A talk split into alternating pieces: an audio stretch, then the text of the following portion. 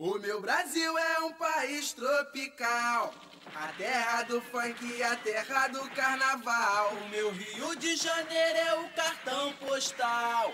Mas eu vou falar de um problema nacional. Alô, alô, pessoas velhas de todas as idades. Está começando mais um Velho Tá no Cast o podcast do site velhotambém.com.br. Eu sou o Velho Guiné e entendo lico, porque eu também tenho aquele amigo que é legal, mas dá defeito quando cheira. Nossa senhora. Ah, Esse amigo tá vivo, pelo menos? Tá, né, Fabiano? Todo mundo acha que é o Fabiano. Ai. Não é o Fabiano, não. Não, não sou eu, gente. Eu lutei contra a cocaína minha vida inteira. O que eu não sabia é que ela ia tirar o meu filho de mim. Fala galera, meu nome é Fabiano Santos e o Pedro Dom tem o dom de fazer merda.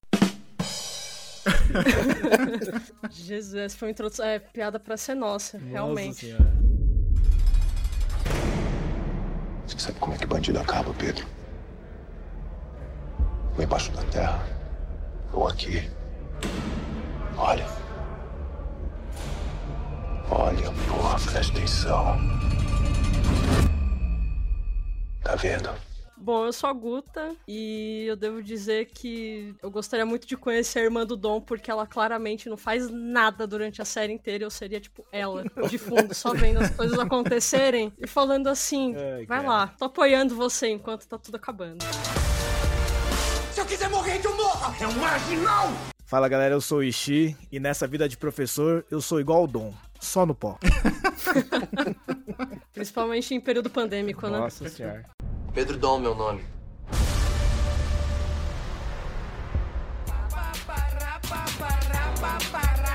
Que bom,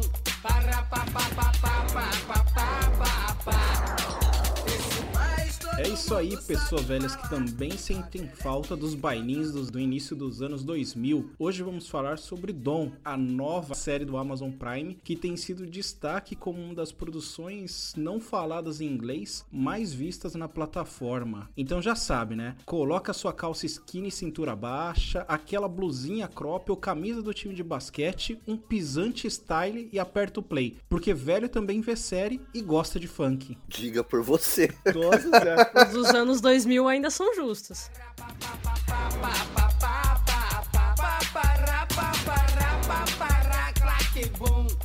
Como sempre, antes de seguir aqui com a pauta, vão nossos recadinhos muito rápidos. Se você quiser ajudar o programa, é bem simples, basta seguir o programa aí no seu agregador de podcast favorito e principalmente indicar para os seus amigos. E o principal, interaja com a gente em nossas redes sociais, pode ser no Instagram, no Twitter, ambos são aí velho também. E os comentários são sempre bem-vindos e lidos ao final do programa. Estamos com um problema Pessoal, pegar vocês de surpresa aqui. Antes de entrar na pauta, fazer uma pergunta. Responde o primeiro nome que vier na sua cabeça, tá? Isso não foi combinado mesmo. Começando por você, Fabiano. Qual a sua série predileta? Sem porquê, sem nada. O primeiro nome que vier provavelmente é. Deck. Guta. Putz. Se for pegar uma. Eu vou pegar uma mais atual, que foi predileta por até uma certa temporada, pra ficar mais fácil, que é Game of Thrones. Ixi. Ah, mano. Ó, acabei de assistir um documentário. não um documentário, né? Ih, Mas um. intelectual. Não, não, não é documentário, não. Bota é... boi, né? Não. não, eu vou colocar porque eu acho divertido e eu sempre paro pra assistir, que é Friends, cara. Tá bom. Ah, Diogo, Diogo tem preconceito com Friends. Minha Ah, vai falar que lado, gosta, prefere que How I. Met Your Mother aí. É. Não, cara, eu ia dizer o, o Dexter, mas pra não parecer que eu roubei a ideia do Fabiano, eu vou de The Office. É, The ignorando Office é umas certas temporadas, é o meu predileto. Só pra dar uma visãozinha pra galera aí do- de quais são nossos gostos relacionados à série, sem precisar passar pelas cinco prediletas como outros têm.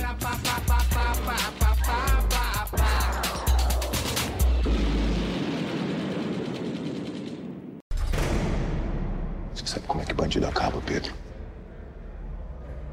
Ou embaixo da terra, ou aqui. Olha. Olha, porra, presta atenção. Tá vendo? Pedro Dom, meu nome. Vamos cair aqui na pauta então, que tá. O tema é duro. Guta, você quer nos dar a honra aí de trazer a sinopse que eu te tirei de um site aí que eu não sei se você conhece? Olha só, eu vi, eu falei, olha só que praticamente fez um jabá sem precisar É. de nada, né? Muito bem. Ah, cara, eu- na história o Pedro Dom e o pai, que é o Vitor, né? Eles acabam. Eles acabam meio que escolhendo lados opostos, né? O, o Vitor, ele é. Ele acaba. Ele é policial especializado em narcótico, né? Enquanto o Pedro Dom, ele acaba meio que entrando nessa vida do crime, né? Ele vira meio que chefe de uma. De uma gangue que eles roubam apartamentos de luxo, né? Mas a gente vê isso bem desde o começo, né? Quando ele começa primeiro cheirando ali, usando aquela maconha dentro do carro, aquela coisa toda, né? Então a gente vai meio que seguindo esse paralelo, né? Eles, eles vão muito pro passado da série, trazendo um pouco a história do Victor, depois eles vão pro, pro presente, trazendo toda a questão do Dom. É bem, é, bem, gos- é bem gostosa de assistir, mesmo sendo bem pesada, mas ela é muito, muito boa, né? É sempre bom a gente prestigiar a série nacional, né? É, bacana. É, só pra quem não sabe, ó, a gente tirou a sinopse do site proibidoler.com. Visitem. Site da Guta aí, que ela participa, que ela Por trabalha. Passando bem rápido aqui pela ficha técnica, né? Que tentar não se alongar como a gente sempre alonga. A série, que é uma produção do Amazon, a primeira produção nacional do Amazon aí, feita diretamente pro Brasil e no Brasil. Veio com tudo. A Amazon, como sempre, despejando seu dinheiro infinito aí, né? Que tira dos funcionários que não podem fazer nem parada pra usar o banheiro, coitados. A série foi dirigida e criada por Breno Silveira, que seus principais trabalhos aí na direção são Um Contra Todos, Gonzaga de Pai para Filho e é, os Dois Filhos de Francisco. É, já dá pra entender um pouco, né? Só filmão. Dois Filhos de Francisco é muito bom. Eu não vi ainda Um Contra Todos. Conta Todos é sensacional. Pra mim, é a melhor série brasileira, assim, cara, de longe. Uma das que eu mais gostei, pelo menos. Assim. Verei, verei, hein? Porque pra mim Gonzaga de pai pra filho é injustiçado, sabe, de ter ficado tão escondidinho assim. Talvez seja, não sei, talvez seja porque tô aqui no em São Paulo, região sudeste e as pessoas não valorizem tanto o Gonzaga, o que é um absurdo, né? Mas é muito boa e pra mim Dois Filhos de Francisco é sensacional, assim. É um filme que se fosse em inglês a gente ia falar muito mais dele, infelizmente, também. Pra mim, ele é aquele filme que pode ficar junto com, tipo, os filmes da Fernanda Montenegro, assim, sabe? Do, fer- filmes da. Fernanda Montenegro e dois filhos de Francisco do ladinho, assim. Faltou ela ali, né? Só faltou ela. Tá no- ela tá em todos os filmes. Se ela tivesse ali, eu não ia reclamar também. É, pode crer. Ela tá escrevendo, ela fazendo uma participação especial, escrevendo carta, assim, na estação, assim, sabe? Só Pô, pra... ia ser legal. Só fazer uma Só de- ponta, só, só, de uma ponta. background, né? Quando eles estão viajando longe de casa, eles Exato. aparecem lá pra pedir uma cartinha. Eles estão lá tocando, eles estão lá tocando na estação, a Thalita escrevendo uma cartinha. Não acharia ruim, eu acharia ótimo. Não, um easter eggzinho ali. É. Vendo a carreira dele, tem uma coisa que fez todo sentido pra mim com relação ao seriado, que ele tem bastante experiência no mundo musical aí, com vários clipes e até dividiu a direção daquele documentário do Gilberto Gil que chama Tempo Rei, que quem não viu, recomendo que veja, assim. É, Gilberto Gil é excelente e o documentário é muito bem feito, tem todo um carinho aí com, com o Gilberto Gil. Não tinha nem ideia que ele mexia com essa parte musical. Nossa, assim, eu, para mim, talvez por eu gostar das músicas que tocam no seriado, Guta, me chamou muita atenção a qualidade musical e quando as músicas eram Sim. inseridas. É, uma, foi uma, do- uma das coisas que mais me prendeu na série, sem ser só a história, mas, tipo, o primeiro episódio pra mim sempre faz muita diferença. E no final, quando toco a música do Rapa, eu falei, meu Deus do céu, acho que vou ter que continuar assistindo essa série mesmo, porque faz toda a diferença. Esse final, quando toca a música do Rapa, eu achei assim sensacional, porque eu- vem a música do Rapa e eu fiquei até curioso. Essa música do Rapa aí já tem 22 anos. Vocês têm noção disso? 22 anos? Eu acho que a série, essa série tem, traz essa trilha sonora toda e a gente sente, se sente, vamos dizer, pelo menos eu me senti bastante conectado, porque são músicas que tocaram até 1999, que é o período que se passa a série, né? Entre Uhum. 70 e 99, né, cara? Então acho que são grandes canções, grandes músicas que marcaram bastante a nossa, sei lá, juventude de certa maneira, né, cara?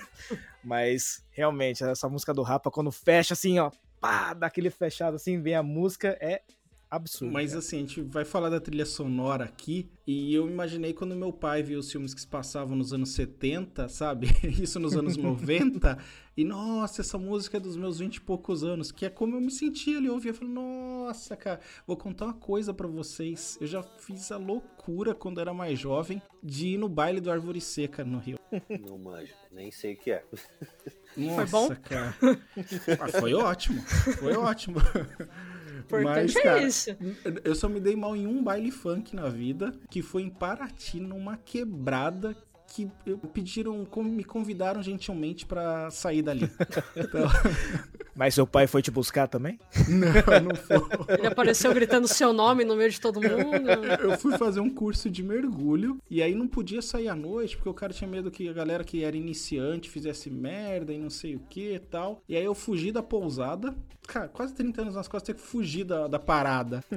E aí comecei a procurar onde tinha algum barzinho, algum boteco sozinho. Achei esse baile funk em Paraty, uma zona qualquer lá. Eu entrei, cara, mas não deu cinco minutos e vieram pedir pra eu ir embora.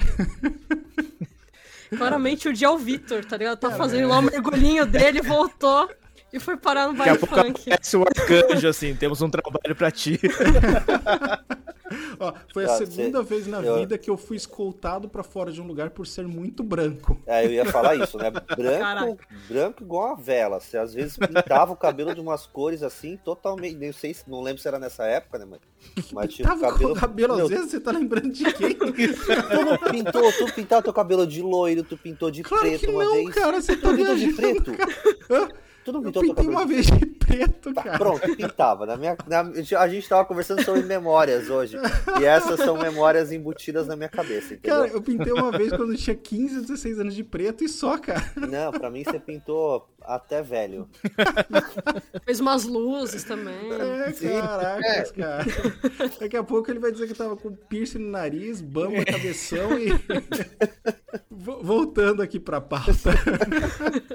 A direção é dividida aí com o Vicente Kubrusli. E o roteiro foi feito a cinco mãos aí pelo Breno Silveira, Fábio Mendes, Ija Ikeda, Carolina Neves e Marcelo Vindicato. Produção da Conspiração Filmes, que é uma produtora que faz de tudo aí, desde série de TV até seriado, passando por filmes e clipe de música. Talvez por isso a série encaixe tão bem assim para os jovens e pra gente que é velho, que viveu essa época, pelo menos falando por mim. E a trilha sonora, eu achei isso bem curioso, tá? Ela não tem um como um compositor, nada assim, porque pelo que eu entendi não tem música original, mas a curado- curadoria da, da trilha sonora foi da Warner Chappell, que tem aí mais de 80% das músicas da série, e ficou a cargo da Flávia César e Natália Macedo, que dividiram a responsabilidade aí de escolher as músicas. Eu, particularmente, acho que mandaram muito bem, porque já começa com um funk que deu saudades, viu? Oh, Nossa senhora, cara.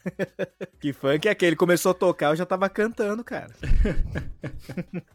Até, até eu que sou jovem, com meus 25 anos, já tava cantando quando eu tava tocando, então tá tudo bem. É, eu achei que elas mandaram muito bem na escolha das músicas, assim, tem tudo a ver com o Rio de Janeiro, tudo a ver com o Brasil e com aquele momento que tá sendo retratado. E isso faz uma diferença, eu acho que pelo menos pra mim, pra eu me conectar com o tema, com o que tá passando ali na tela, né? Não, não faria sentido pra mim uma série ambientada no- nos morros do Rio de Janeiro aí, tocando, sei lá, música eletrônica. Nossa, sim. Pior que a cena é super bem feita, assim, que você olha, você lembra, tipo, de um filme meio, tipo, Cidade de Deus, assim, sabe? Ou até mesmo Verdade. Tropa de Elite, vai, se a gente for pegar algum Sim, sim. que tem o mesmo verdade. tema. Elas são super bem produzidas, assim, a galera super dançando, eles conseguem trazer bastante contraste da, do som ambiente e da música também, né? Não, e assim, você acredita num ambiente de favela que tá ali, é, é toda a construção de um mundo que a gente cresceu vendo, seja no Cidade de Deus, que nem você falou, Tropa de Elite, aquele Cidade dos Homens, se eu não me engano, que, que tinha na Globo também seriado. Não, nunca fiz turismo pra favela, acho isso sei lá, não, não tenho opinião formada, não sei se é bizarro, não sei se é bom pra suportar as favelas, mas como eu falei, já tive um ou dois baile funk de favela no Rio de Janeiro, e cara, o cenário é esse mesmo, assim, é para mim com essa minha curta experiência, é bem o que tá retratado ali. Pelo menos quando eu fui que era a época que os playboys aí, né, invadiam lá, era moda, você ia pro Rio tinha vamos dizer assim, excursão para ir pro baile. Então era, era bem assim o que é retratado na série. Eu gostei. O Amazon, como a gente falou, investiu pesado, né? A série tem quase 200 atores, mais de 3 mil figurantes. Passou por 170 locações aí com quatro estados diferentes cobertos, gravou até no Uruguai algum, algumas casas, alguns casos de roubo. Foram mais de 400 veículos entre carro, moto e barco.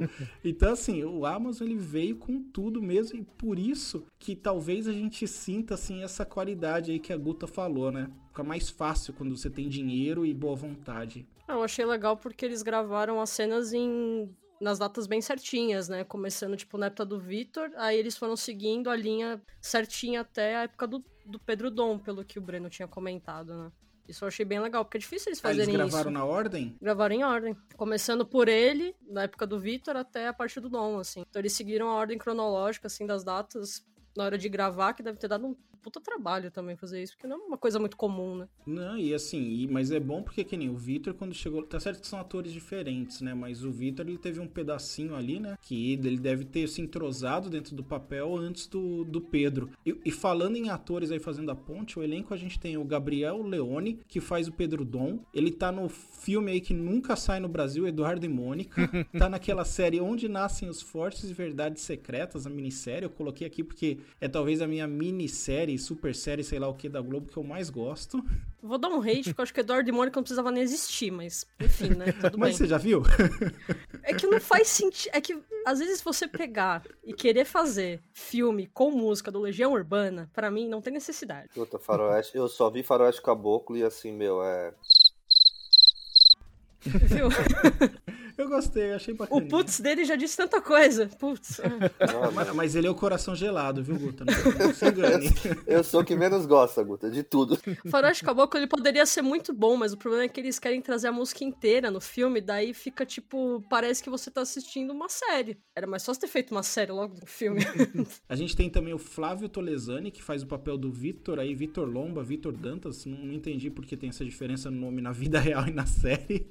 Que também fez Verdades Secretas. E eu lembrava dele, olha só, por aquele programa Por Toda a Minha Vida, do episódio do Cazuza que ele faz o Ney Mato Grosso. Que na época que eu vi, eu falei, meu, que Ney Mato Grosso é esse?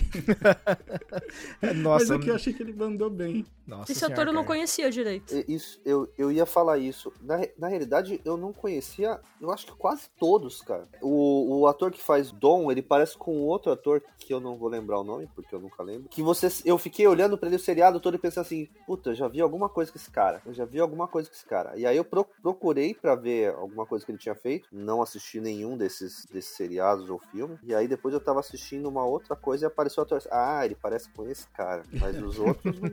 É porque eu acho que nenhum deles teve um papel de destaque ainda pra gente aqui no Brasil, com exceção talvez da Raquel Vilar, que pro Brasil não tem destaque, né? Faz o papel da Jasmine, a namorada dele, mas que tá na Europa, pelo que eu entendi, pelo que eu li, galera, não conhecia também, e faz muito filme por lá, sabe? Então ela tá naquela. fez aquela novela Cama de Gato, mas também agora estreou um filme, estrelou um filme que só tem três atrizes que chama Sally Ride, é um filme, não sei se é alemão, mas se eu entendi bem, ela mora por lá e, atua bastante no cinema europeu, assim, eu não conheço. Ah, minto. Eu conhecia o, o avô do, do, do, do Dom, que faz o Pepe no, no Um Con- Contra Todos, e a, a mulher da Scotland Yard, que faz a mulher do. do Que mulher da Scotland Yard? Da Scotland Yard, não, da, Da aquela mulher. Interpol. Da Interpol, isso. que tá no Cidade Invisível. Não, que tá no. Também tá no Sociedade Invisível, mas também tá no Um, Um Con- Contra Todos. Ô, louco, como é que você não reconheceu o Fábio Lago, velho? Então, cara, o Fábio Lago Fábio assim, é Lago o mais famoso. é o mais do- famoso, cara. Pera aí, deixa eu ver. Acho que é os únicos que eu conhecia era ele e o Gabriel Leone, por conta do, do Onde Nascem os Fortes, que eu já, tipo, tinha visto alguma coisa. E ele fez aquele velho Chico, acho que ele era, tipo, Chico jovem. Que Ah, tem- pode crer, isso mesmo. que ele faz ele que ele faz o, o Chico jovem e tudo mais. Eu só lembrava desse papel dele, assim. De resto, tipo, Verdades Secretas não assisti. Então, mesmo sabendo que todo mundo fala muito bem, mas eu não assisti, não tenho muito costume de assistir novela seriado, assim. Fábio Lago é o Curupira. Pô, ele é o Curupira, ele é o baiano do Tropa de Elite. Também, ele tá, tá, no... certo. É, isso eu Cara, conheço. esse cara também. arrebenta, ele é muito, muito bom, assim, pra mim Ele é, dono, ele é dono do morro em todas as, as produções nacionais possíveis. Exata, exatamente. Ele já teve uns três morros, né? É incrível. O que eu acho impressionante é, eu não sei vocês, mas eu, eu não tenho esse preconceito todo com tropa de elite. Eu entendo que ajudou a jogar, a criar essa mentalidade que jogou o Brasil no buraco, com bandido bom e bandido morto. Vai, é. Eu assim, eu aceito, tolero e vejo com sempre que tá passando Tropa de Elite. Então, assim, o Fábio Lago lá, o Baiano e o Ribeiro são dois caras completamente diferentes. E ponto em comum entre eles é ser traficante só. É impressionante. Esse cara, para mim, é um dos melhores atores que a gente tem no Brasil, viu? Nossa, sim. É, Acho que ele tá em todas o... as produções nacionais boas possíveis, né? É. Sim. Outro ator também que é, é meio famosinho da, dessa galera é o André Matos, né, cara? Faz o sargento lá. Oh, ele, fez, ele fez o Dom João, né, no Quinto dos Infernos, né? O Sargento Figueiro, né? É. Que raiva que deu desse cara. Porra, Tudo mano. que tem de pior no Rio de Janeiro, que as pessoas têm preconceito, eu acho que tava representado nesse cara. Nossa, cara, quando ele surgiu, falei assim, ó, o cara vai conseguir ficar na boa, na boa, entre aspas, né? Daí aparece desgraça, velho. Seguindo com o elenco aqui, tem o Felipe Bragança, que faz o papel do pai do Dom, né, do Vitor, quando é jovem. E, cara, vou dizer pra você, foi um crush imediato, viu?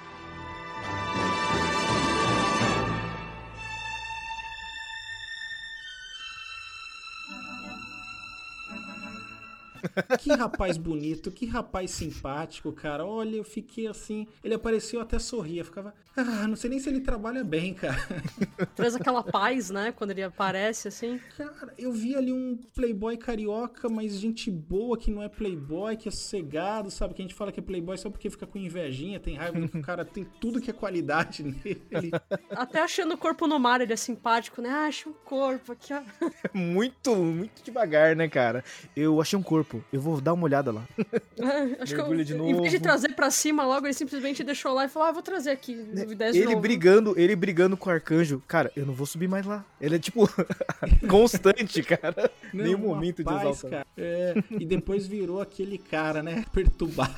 Nossa. Nossa senhora, tudo aquilo, todo aquele estresse que ele aguentou se acumulou pra velhice, não é possível, cara. A gente tem a Mariana Serrone, que faz a Laura, né, irmã do Pedro, e que assim, não encontrei nenhum trabalho relevante dela, não sei se vocês lembram de alguma coisa, e que eu acho que teve uma atuação ali que aparece só quando precisa. O resto do tempo é o que a Guta falou, podia ser ela lá interpretando. tipo, ela aparece basicamente para falar, tipo, pô, pai, você tem que seguir sua vida, ou para falar pro Pedro, tipo, meu, você tem que fazer uma coisa da sua vida, ou pra avisar o pai, olha, ele tá cheirado, você fala, ela só aparece para isso. Mas eu acho que quando precisa dela, que nem naquela parte que ela não quer que o Pedro vá morar com ela, entrando já nos spoilers aqui, e galera, o programa vai ser recheado de spoiler do começo ao fim, tá? Eu acho que ela, ela é firme, sabe? Eu acho que ela é discreta e firme ali. Eu não, não, não me é, desagradou, também não. Tenho a mesma sensação que a, que a Guta, tipo, tá ali. É... Ela serve para ser, tipo, a âncora, vamos dizer assim, pra segura, tentar segurar o pai, segurar o irmão. Só que ela também é super. Não precisaria estar ali, porque não faz diferença nenhuma em certos momentos. Tipo, ela vai lá encontrar o pai, quando ele, ele tem que viajar, né? Ele acaba perdendo o voo. É, tipo, ela aparece lá, fala com ele e vai embora. E você fica, tipo, não significou nada esse diálogo entre eles, porque, tipo, nem existiu direito. É, eu acho que ela, ela, ela aparece de forma bastante pontual, com resgate, assim, sobre a realidade dela, que é, meu, aquela, aquele diálogo que ela tem com o irmão,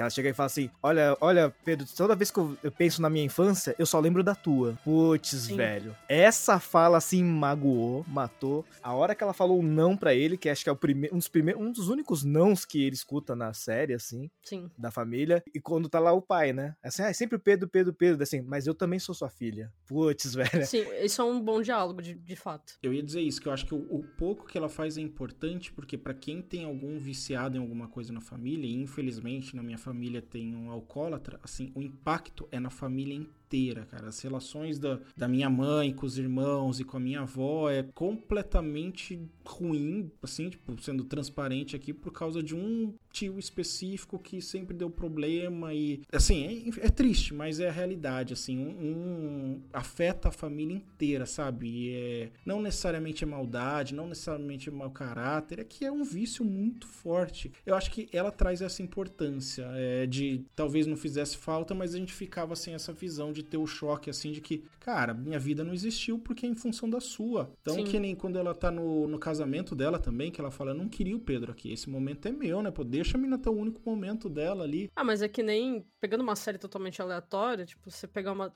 uma que é, que é da concorrente, vamos dizer assim, que, que a menina vai casar e não sei o que, e o irmão o gêmeo dela, ele é viciado. E nisso, quando ela vai casar, o, a, a, irmã dela, que, é, que é de, a irmã deles quer proteger muito ela e quer que ela fique feliz naquele momento sem ele estar tá ali. Então, tipo, ela simplesmente expulsa ele do casamento dela. Ela falou, meu, esse momento é dela. Qual série?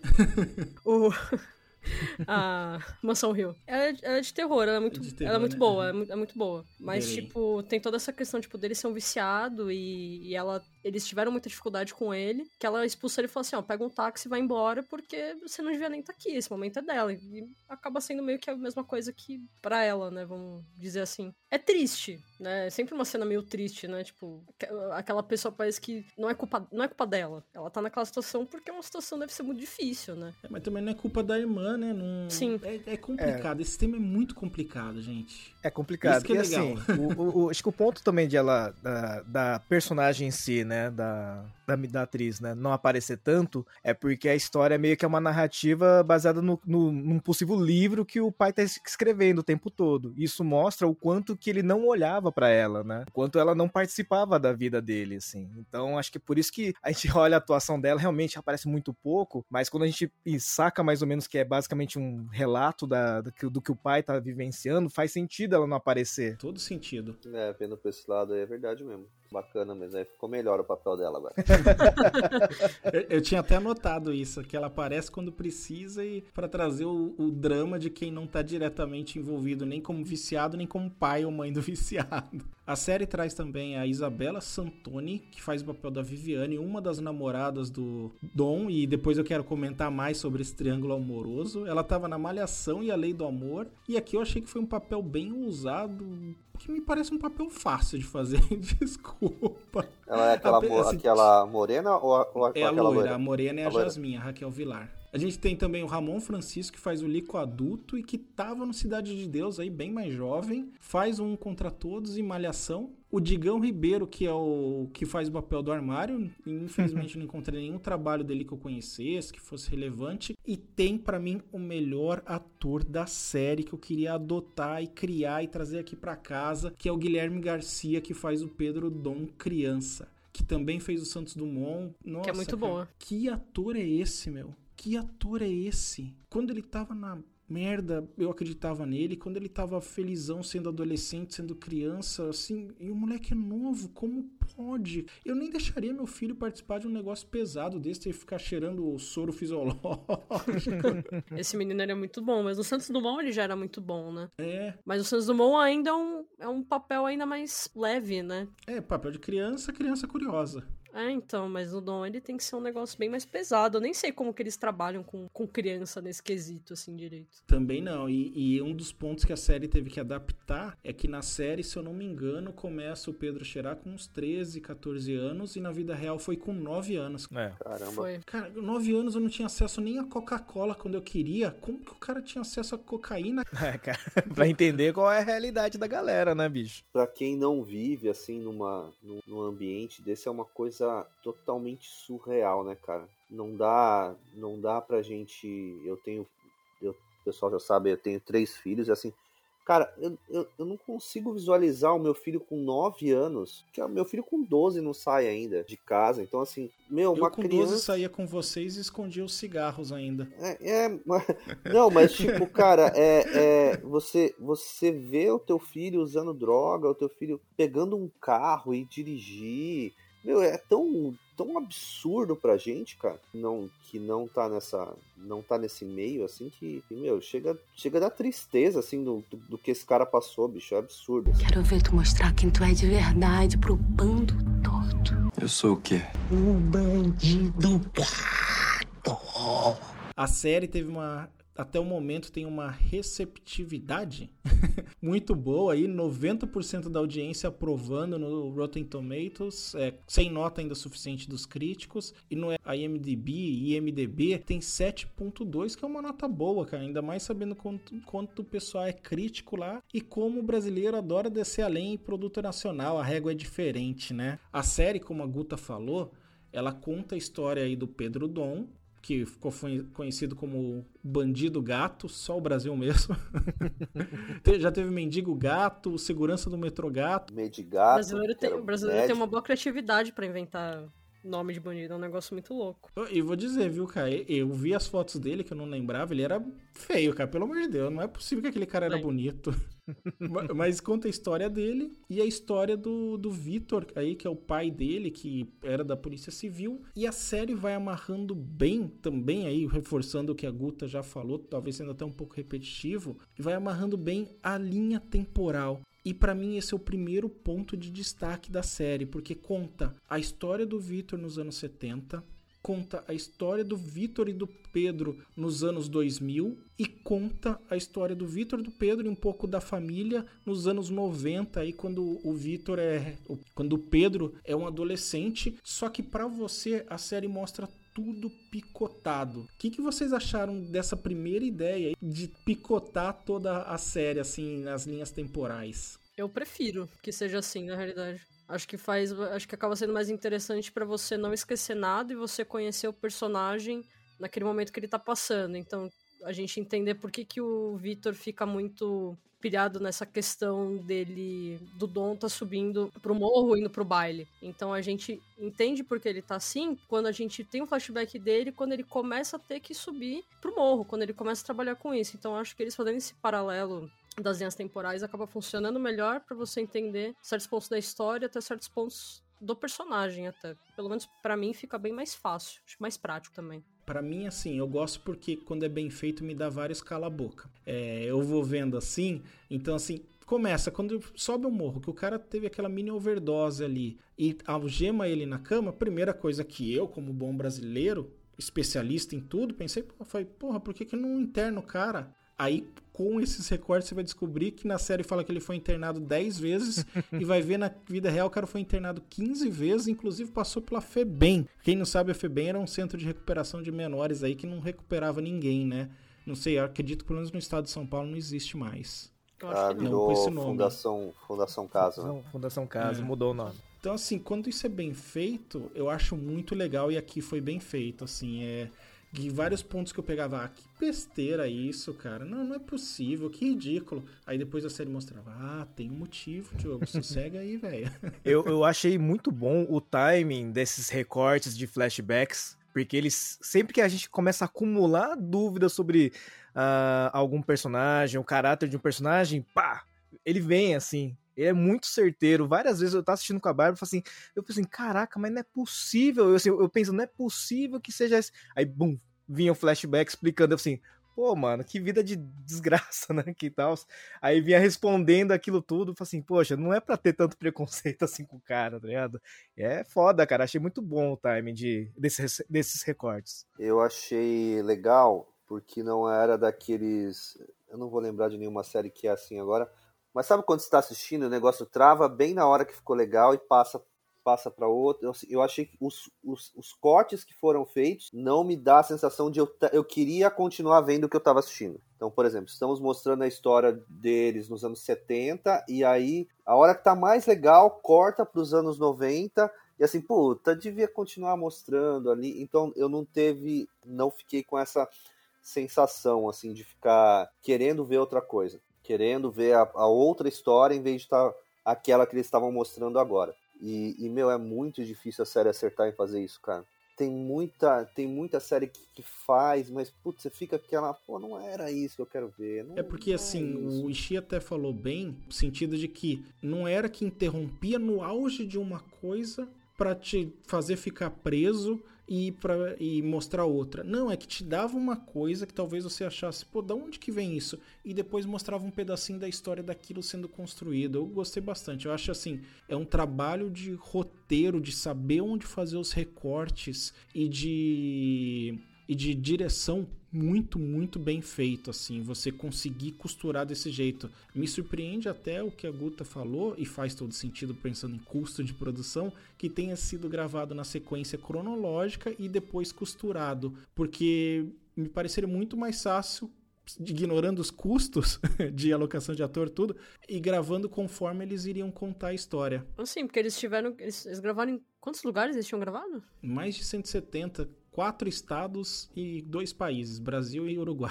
Ah, então, não, é um puta trabalho, né? Tem que economizar dinheiro, tem que economizar dinheiro. O que, que a gente tem que filmar aqui? Pá, faz tudo. Ah, acho que também fica bem mais fácil, porque eu acho que ele foi seguindo Uhum. muito muito o livro do, do Victor também, né? Então acho que ele foi seguindo muito essa questão de você gravar na ordem cronológica fica muito mais fácil pra você editar depois também, né? De certa forma.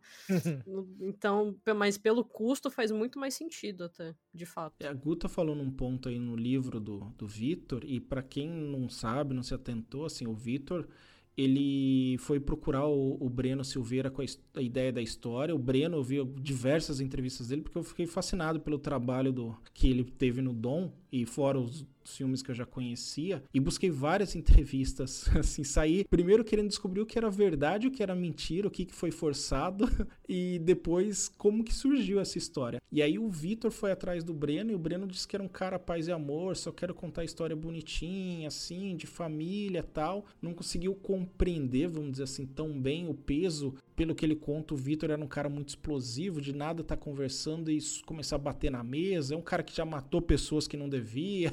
A série aparentemente vai tocar nesse tema. E mandou ele pro Tony Belotto aí, que é vocalista dos Titãs. O o Titãs ainda existe? Deve existir, né? Acho que, Acho que sim. sim. Bom, é, é, El foi vocalista do Titãs. Não, ele foi o guitarrista, velho. Ele é o marido da Malu Não, Mader, ele velho. canta também, cara. Ele é um desses caras que o machismo inverte, né? Tipo, desaparece porque ele é o marido da Malumada. Ele é bem falado aí. É tipo o cara lá que joga futebol americano, o marido da Gisele É, Bündchen. me- é o Giselo.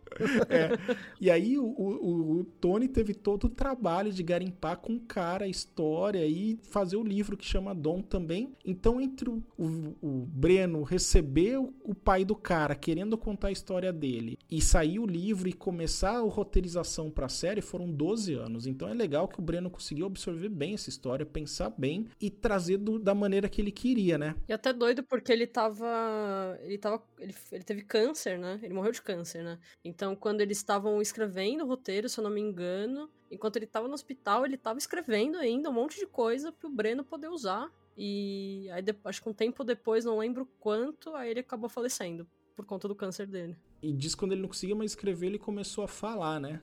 Então é. Isso tá até na série, que se eu não me engano, o câncer dele é de pulmão, e eu vi o Pedro uma hora fala: Ah, esse negócio aí que é o cigarro convencional vendido em qualquer lugar, vai acabar te matando, pai. Então o Breno disse que quis trazer isso. Que deixa a série mais incrível pra mim, pelo menos, é que, de acordo com o Breno, quando o cara viu que a morte era iminente, ele tacou um F aí e falou: Meu, eu vou contar tudo que eu sei. Porque no final da série mostra até que ele passa a ser um dos tais 12 homens de ouro do governo do Rio de Janeiro. E pra quem não lembra aí, não, não viveu essa época nem reflexos dela, os homens de ouro foram os primeiros esquadrões de morte do Brasil. Aí trabalharam pra governo, pra ditadura, pra matar os entre aspas comunista, matar bandido, pra fazer a limpa em nome do Estado sem sem aparecer, né?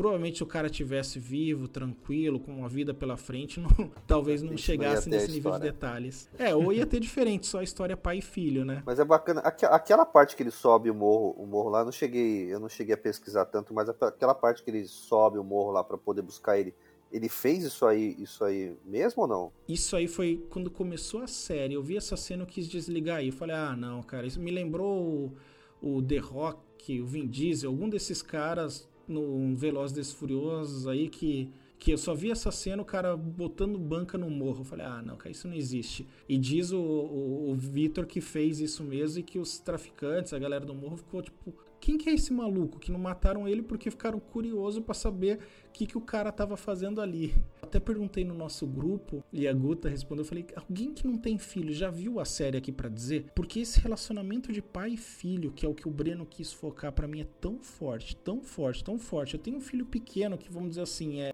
é uma página em branco que não sou eu que vou escrever. Por mais que eu queira que meu filho tenha um estilo de vida, vá seguir um caminho, não, não depende de mim, depende dele e vai ter muita influência ao redor. Então eu tava curioso, falei, a série é apelativa pra quem é pai ou funciona pra todo mundo? Funciona, cara, funciona. Assim, eu não sou pai, né, mas eu sou professor, né, cara? Eu dou aula aí, ó, já tem, eu tenho mais de, sei lá, cara, 15 anos dando aula, velho. Então, dando aula pra criança aí de né, 14, 13 anos, até o, ali a adolescência ali, né, 17, 18 anos, moleque indo pra faculdade, né? Então toda essa parada aí do, da preocupação do pai e tal em relação ao filho fazer essas coisas absurdas, mano. O cara subiu um morro, tá ligado? Por causa do filho. Tipo assim, é, você ficar pensando, caraca, será que eu faria a mesma coisa? Mas eu não consigo mensurar meu grau de coragem para fazer uma coisa porque eu não sou pai, entendeu? Mas, uh, assim, eu vejo, assim, várias vezes situações que, uh, situação que o aluno tem um problema e às vezes o pai ele é relutante em aceitar que o filho tem problema, né? Então, essa crença toda sobre a perfeição do filho, o amor do pai pro filho, cara, eu, eu vivencio diariamente ali nas escolas, né? Mas eu só não consigo sentir, né, cara? Mas é algo que eu acho plausível. Eu acho, acho justo também. Acho que você tem que ser muito louco para fazer isso. Começa aí, né? Mas é aquela coisa, tipo, você é, é, pai ou mãe, enfim, você quer, tipo, saber o que seu filho tá fazendo, o que tá acontecendo. E se ele teve culhão de fazer isso, pode ser que algum de vocês dois também tenham de fazer com algum filho de vocês, né? Acho que é mais por ele ser policial também, né? Então, eu Sim, ia falar isso. Também tem esse Que é detalhe. outra vantagem de misturar as timelines, as linhas do tempo aí. Porque até aquele momento você vê, com todo respeito, o cara é só um polícia civil. Sim. Quando chega ali nos guardas. E, e aí, eu não sei se vocês separaram. A menina tá mexendo no smartphone, que é onde ela vê o texto. E depois some os smartphones da série. Eu acho que eles não tinham como regravar essa cena e falou: ah, ninguém vai perceber que ela tá usando um smartphone. Deixa, deixa, deixa, Não. vai. Eu percebi, tá, galera? Pequeno furo. Ela veio do futuro. Ela veio do futuro. Que, aliás, é um outro filme muito bom. Homem do Futuro. Recomendo. Nacional. Mas é meio louco, tipo, ele, ele tem essa coragem de fazer isso. Por exemplo, eu não, não tenho filho, mas eu tenho uma sobrinha. Né? Ela é filha da minha irmã. E, tipo, mano, ela tem quase 15 anos, assim. Só que, assim, se ela faz uma coisa dessa, olha a minha cara de que vou subir pra buscar. Eu vou, não, não. Chama- Minha irmã chega e fala assim: você pode falar, ah, desculpa.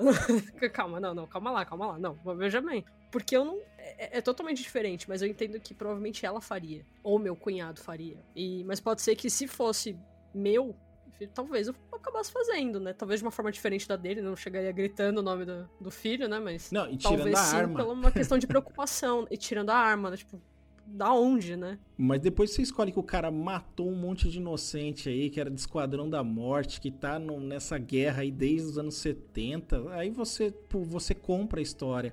E, e é legal, mas você tem que ter paciência. Eu vi um review de um gringo que, tipo, desceu a lenha no primeiro episódio e recomendou ninguém a ver e não viu o segundo. Pô, cara, você tá vendo uma obra que tem É. oito partes, né, meu? Não, não dá, é. Meu, e assim, eu acho que quando vai chegando nos últimos episódios, cara, você começa a compreender, meu, meu, a vida do, do, do Victor, cara. Que droga de vida, cara. O cara, naquele primeiro episódio, ele já devia estar de saco cheio dessa vida, cara. Sabe, tipo de. Meu, foda-se a minha vida. Eu só quero tirar meu filho de lá, sabe? Tirando, deixando eles vivos lá, eu morrendo não tem problema. Ele já tava no limite da existência ali, cara. Então acho que essa, essa parte de, dessa ação meio louca dele, de subir o morro, falando, sou polícia, você quer ser, tô com arma, com arma, só quero meu filho, eu acho que também faz parte de um, um somatório de sentimentos que ele já carrega, já tá cansado, já de ter que fazer aquilo, porque não é a primeira vez, às vezes a gente vai conhecendo a história e fala, meu, quantas vezes já não deve ter feito isso, cara? Buscado o filho lá no, na favela, bonitinho lá, pô, o cara tá maluco É também, aquela né, coisa meio suicida já, né? Assim, ah, É. meu, puta, a vida já tá tão bosta, cara, que putz, subir lá, pegar esse moleque, tomar um tiro, ah, que se lasque também, porque, assim, ao mesmo tempo que quer salvar, já não. Porque é uma coisa totalmente suicida, né? Se a Uhum. gente for, for pensar assim, meu, o cara é um policial que tá subindo o morro sozinho, cara. Sabe, invadindo um bar e funk onde tem tá todo mundo armado. Então, assim, meu, se a gente pensar, não tem Ele não lógica. foi a uma- né? Ele foi com uma puta de uma moto. Não, sim, mas. Não, é que é pior, o que é um agravante. Na hora que ele tá subindo, tem a galera ali da. Tipo, você tem umas, tem umas duas viaturas fechando, assim, ele vai subir, eles param, ele, tipo, mostra o distintivo e fala, meu, eu não subi não. Você vai subir sozinho? Você tem certeza? Ela é meio. To- totalmente suicida mesmo. Quero ver tu mostrar quem tu é de verdade pro bando todo. Eu sou o quê?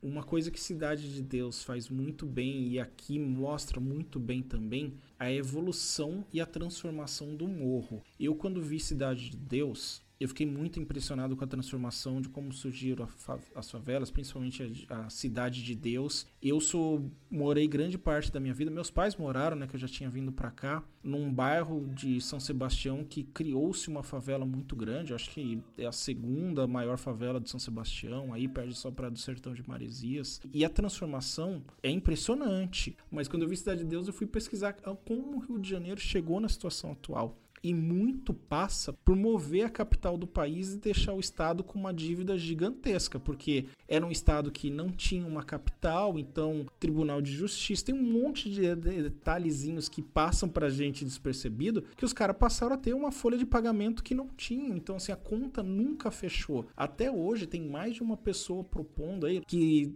o Brasil tivesse duas capitais, uma capital administrativa e talvez uma capital econômica. A África do Sul é um país que se eu não me engano tem tem duas capitais. A Austrália, se eu não me engano, tem duas capitais. Canadá, eu sei que tem, assim, posso estar falando besteira em quais países, mas tem mais de um país que tem diversas capitais. E que isso fosse feito pelo menos que o Rio, até um dos caras propõe que o Rio de Janeiro seja uma capital turística, a capital cara do Brasil, para tentar salvar o estado, porque é um abismo sem fim. E aí pega um estado que acabou de se quebrar ali nos anos 60, quando moveu a capital, com algo, começa o aumento da miséria e traz o tráfico de drogas, cara, é uma receita assim perfeita para chegar onde chegou e se tornar algo que é praticamente impossível de tirar, cara. Como que você vai tirar o tráfico de drogas dali? Como? É, é, muito difícil. E eu tô falando assim como alguém que, que eu sou beat aí, sou putinha do, do Rio de Janeiro, cara.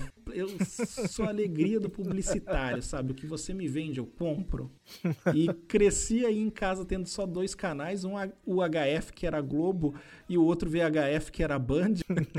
e vendo, consumindo tudo que vem do Rio. Eu pegava Globo do Rio. Então, assim, para mim, eu assim, eu acho a cidade linda, eu amo sotaque, eu gosto de estilo de vida só e praia, eu amo samba, eu amo funk. Vocês terem uma noção, assim, de como isso me entristece, é, eu tinha como objetivo de vida morar um período no Rio de Janeiro. Nunca consegui emprego por lá. O trabalho, quando eu consegui uma flexibilidade, foi para sair daqui de São José para morar em São Paulo. E aí, quando eu conheci a Mulan, ela colocou isso como um pré-requisito. Falou: infelizmente, eu tenho medo de tudo que eu vejo do Rio de Janeiro. Não visitei. Você pode me julgar, você pode falar o que for, mas se você tem como objetivo de vida ainda morar lá, então esse relacionamento não, não pode seguir adiante. Assim, você vai isso é sem mim. Que, é, foi que ela deixou bem claro. Assim, se isso você vai continuar perseguindo isso, não, não vai ser comigo. E aí? Então, assim, abrir mão, né? Mesmo que eu nunca consegui nada por lá de emprego na minha área. Então é muito triste para mim, assim, sabe? Ver isso, o que o Estado passa e a situação só se aprofunda, cara. Não, não sei se vocês veem aí, um, não, não é algo simples e, e eu acho que quem poderia começar a resolver isso não, não vai resolver, não quer resolver. O Rio de Janeiro, para mim, já é uma situação estranha o fato de fazerem turismo para favela, assim.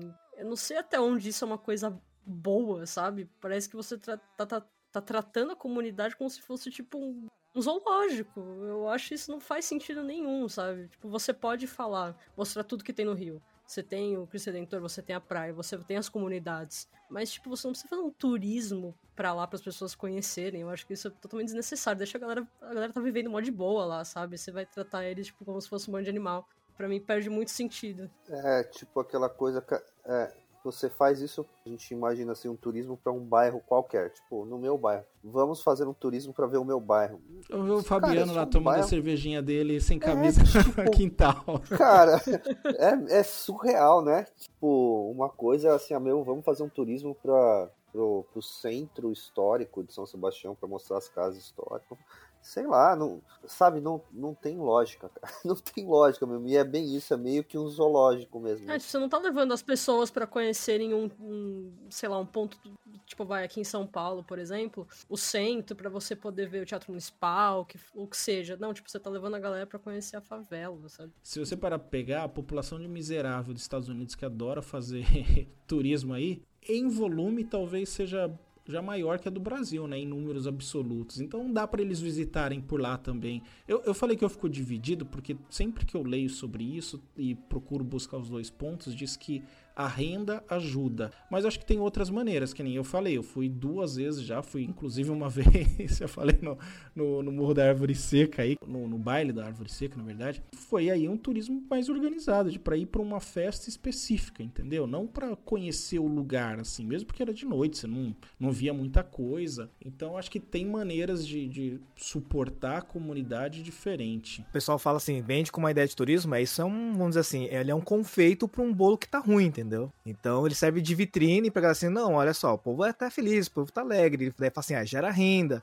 Mas se, se você parar pra perguntar pra maior parte da galera ali se eles não preferiam ter um trabalho com carteira assinada ou abrir um ponto de comércio num lugar mais bacana do que aquele morro, ou ter condições de, por exemplo, viver na Zona Sul, ou mais próxima do centro, qualquer um abriria a mão de ficar no morro, cara e ficar lá e ficar em outro bairro, ficar em algum lugar que tenha mais segurança. Ele se sinta, vamos dizer assim, com uma vida mais digna, né, cara? Então, acho que essas tomadas, essas iniciativas do governo, não só governo do estado, mas prefeitura do, do Rio de Janeiro, cara, é assim, é assim, a gente não tem grana, a gente tá quebrado, a gente vai pintar aqui as, ca as casas tudo colorida, vamos fazer essa vitrine aqui, mostrar o nosso povo é alegre, tem samba, tem funk, tem... Simpsons já mostrou isso. É, é o Simpsons ele faz um, uma boa... política, né, porque eles chegam na favela e a Marge fala, tipo, nossa, que linda, tudo pintadinho. Né? Ela fala, não, o governo fez isso para atrair turista, né? Exato. Mas eles continuam achando lindo, tipo, ah, é muito bonito mesmo, tipo. Tipo, é claro que virou, vamos dizer assim, um ecossistema extremamente curioso e absurdo. Se você vai estudar é, cientistas é, sociais é, entendendo qual é a dinâmica da favela, é algo surreal. É algo surreal. Às vezes, a, a imagem que.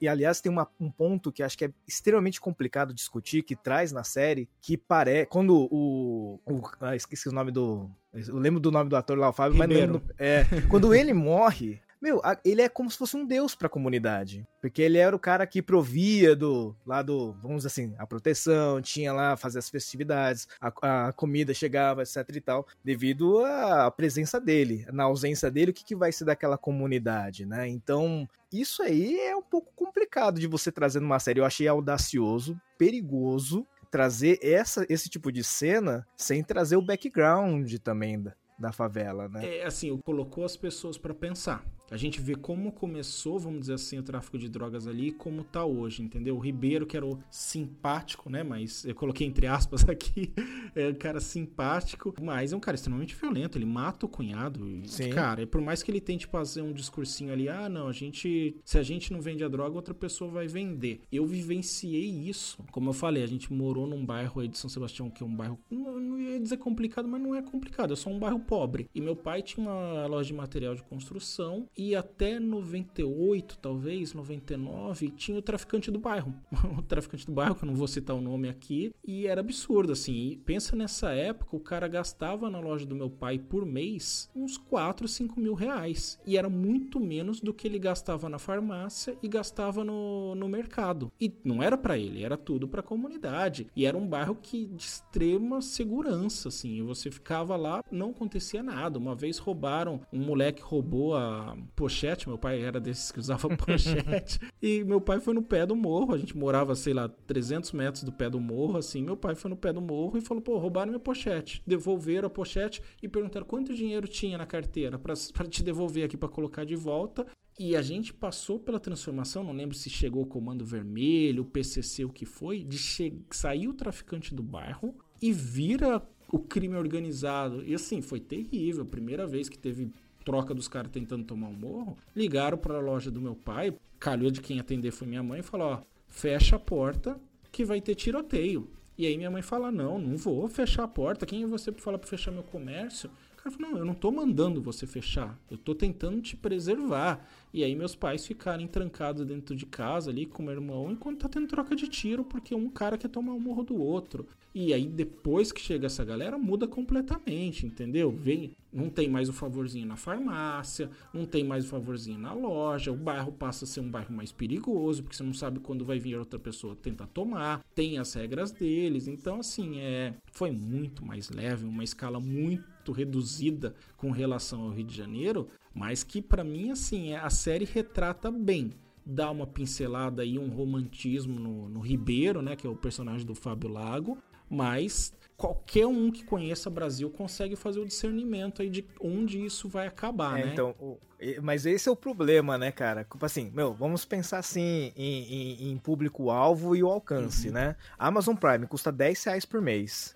Você falar que tem gente que divide, racha com alguém, fica 5, 3 conto pra cada um. Muita gente tem acesso. A maior parte da galera que tem acesso, vamos dizer assim, é, eu tenho certeza que muita gente que assistiu, por exemplo, Tropa de Elite 1, começou a endeusar o Capitão Nascimento. É, o Brasil chegou aqui e tropa de É. elite, coitado, deu um grande empurrão. Exato. Acha que o Capitão Nascimento é Deus, que é o cara, é assim que trata mesmo. Tem- ou seja, já tem uma visão é, levemente assim, é, desfavorecida e distorcida sobre a dinâmica da favela. E aí vê um- um- uma cena como essa e fala assim, ah lá, o cara traficante ajudava a comunidade e tudo mais. E aí no, no mundo polarizado que a gente vive hoje, é extremamente audacioso colocar isso e não trazer um respaldo um pouco mais esclarecido em alguns pontos, assim. Tem uma cenazinha, tem uma cenazinha que mostra, por exemplo, que nem todos os tra- esses traficantes são esses gente fina, que é aquela cena que mostra, ai, na, na fase que o Vitor é mais jovem, tá mais ativo na polícia, e o cara chega falando que, ah, vão, vão levar minha filha.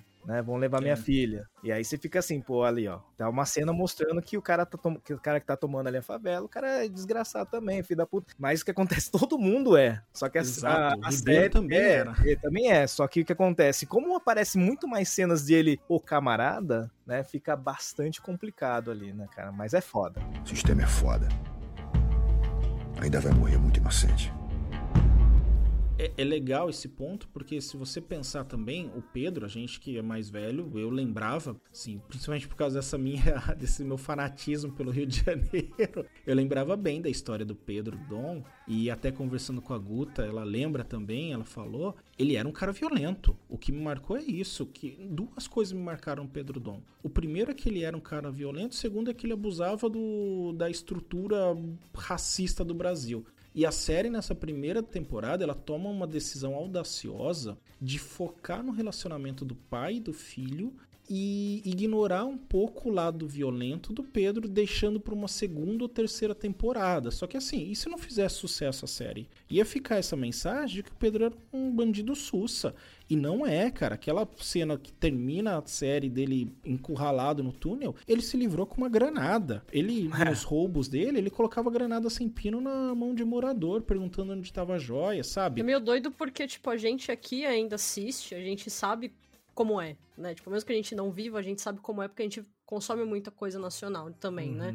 Então a gente já tá acostumado muito a filme, muita série, a gente sabe como funciona. Mas imagina alguém, e a gente pesquisa pra saber, tipo, isso aconteceu mesmo? Não, a gente ter o acesso ao, ao jornal daqui, né? Agora imagina alguém, um gringo assistindo, tipo, aonde que ele vai procurar se o cara realmente fez aquilo ou não? Nem, nem, nem a pau ele vai querer buscar no Google quem era o Pedro Dom ou quem era o Vitor. Então, tipo, a gente ainda pesquisa, porque a gente tem interesse em saber, putz, esse cara realmente existiu. Não só a gente, porque a gente tá aqui comentando, mas muita gente que não fala sobre isso vai buscar, porque quer saber quem é esse cara, né? Porque se trata de uma história real. Então, um amigo meu que assistiu, ele foi buscar pra procurar saber quem era. Mas o gringo não vai. Então, o gringo vai, tipo, ficar com essas, com essas noias na cabeça, porque, né? Se até aí tem tanto país que acha que brasileiro ainda vive em árvore, né? Se o cara assiste os dois, ele não vai pro Rio nunca na vida dele, cara. Você imagina você é de fora, você mora, sei lá, em qualquer outro país de fora, e você assiste Tropa de Elite e depois você assiste esse, meu, você não pisa no Rio de Janeiro nunca. Eu não sinto muita vontade também, sendo bem sincera, mas por uma questão de tipo, só não sinto mesmo. Não é por medo nem nada, só realmente não sinto muita vontade. Eu mais de uma vez de quarta-feira aqui com amigos, olha só quando você é jovem. São José deve ser umas 4 a 5 horas do Rio de Janeiro. Mais de uma vez numa quarta-feira, saindo do expediente, algum tomando o primeiro shopping ali lá pelas 6 da tarde, algum amigo tinha brilhante ideia de falar: "Sabe o que seria melhor do que esse shopping? Tomar um chopp em copa. E a gente sair daqui, seis e meia da tarde, pra tomar cerveja no Rio, pra voltar e trabalhar no dia seguinte, cara Caraca. pelo menos duas vezes eu lembro com clareza da gente Isso. fazendo isso. Então, assim, bate e volta, nove horas dirigindo pra tomar três horas de chopp, quatro horas de chopp, cara. É, é surreal, então. O Diogo, ele é a versão né, comportada, né, vamos dizer Dá assim, nem pra, dá nem pra do Pedro subindo, subindo o morro, né? cara. Surreal, surreal. Nossa, eu- eu entenderia sair de São José ir pra, sei lá, Cara. Caraguá, ficar na frente do mar e tal. Mas, cara, ir até o Rio de Janeiro dá preguiça, cara. Não é nem preconceito, é preguiça, mano. Né, E, dava, e angariava mais três pessoas aí pra, pra não dormir, viu? Nossa senhora, Cara. cara. Nunca era eu dirigindo. Então a gente já sabe quem ficava mais torto, né? Que loucura. O que, que vocês acharam da, da questão das drogas, assim? Que eu me lembro, enquanto eu tava vendo, chegou uma hora que, cara, você começa a ter raiva do Dom. Principalmente da, da questão com os pais, assim, de aquela cena que ele tá com, a, com as duas meninas, que ela, ele, ele já tava limpo há um tempo, e quando ele volta, ele encontra com as duas, as duas ficam dançando pra ele, e, e meu, no primeiro dia o cara já tava usando droga de novo. Cara, me deu uma, uma sensação ruim de tipo assim, puta cara, esse cara, que cara filho da puta, cara. Meu, que. E, e isso vai prolongando a série toda, né? Vai dando uma, dando uma sensação ruim aí. O- Assim, é, eu também tive esse, esse sentimento que o Fabiano tá falando aí, né, cara? Tipo, putz, cara desgraça, de, mano, o cara acabou de sair. Aí quando você vai vendo a série, assim, na sua.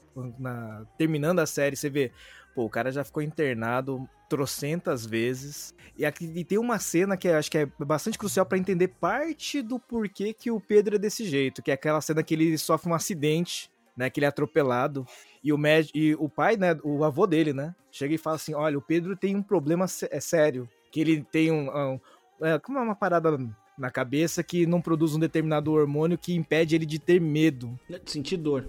De sentir dor, sentir dor. E tem uma resistência gigantesca à dor. E daí fala assim que a dor é o que nos faz ter medo de fazer certas coisas. E então isso mostra, vamos assim, não que seja totalmente justificado, mas é, ajuda a entender o porquê do Pedro sempre ficar testando os próprios limites a todo instante, porque o fato de ele ter uma resistência maior à dor, né, ele sentir menos medo das coisas, traz aquela sensa aquele sentimento de, assim, de, é, de invencibilidade. Eu, O jovem pô, já sente isso normalmente. Exatamente. Olha eu contando saindo daqui seis e meia da tarde pra ir beber no Rio. Exato, é uma característica super de adolescente. E o que acontece? O fato de ele envelhecer, né, ficar lá, lá passados seus 20 anos e ainda continuar tendo esse mesmo problema na cabeça, nessa coisa de não, não sentir tanta dor, ter uma tolerância maior pra dor, ele só prolonga essa, acho que algumas atitudes. Então, quando ele tem uma recaída, é que ele fala assim: não, eu, eu, eu fiquei limpo, sofri, mas é, ele sofreu, vamos dizer, ele sentiu menos essa dor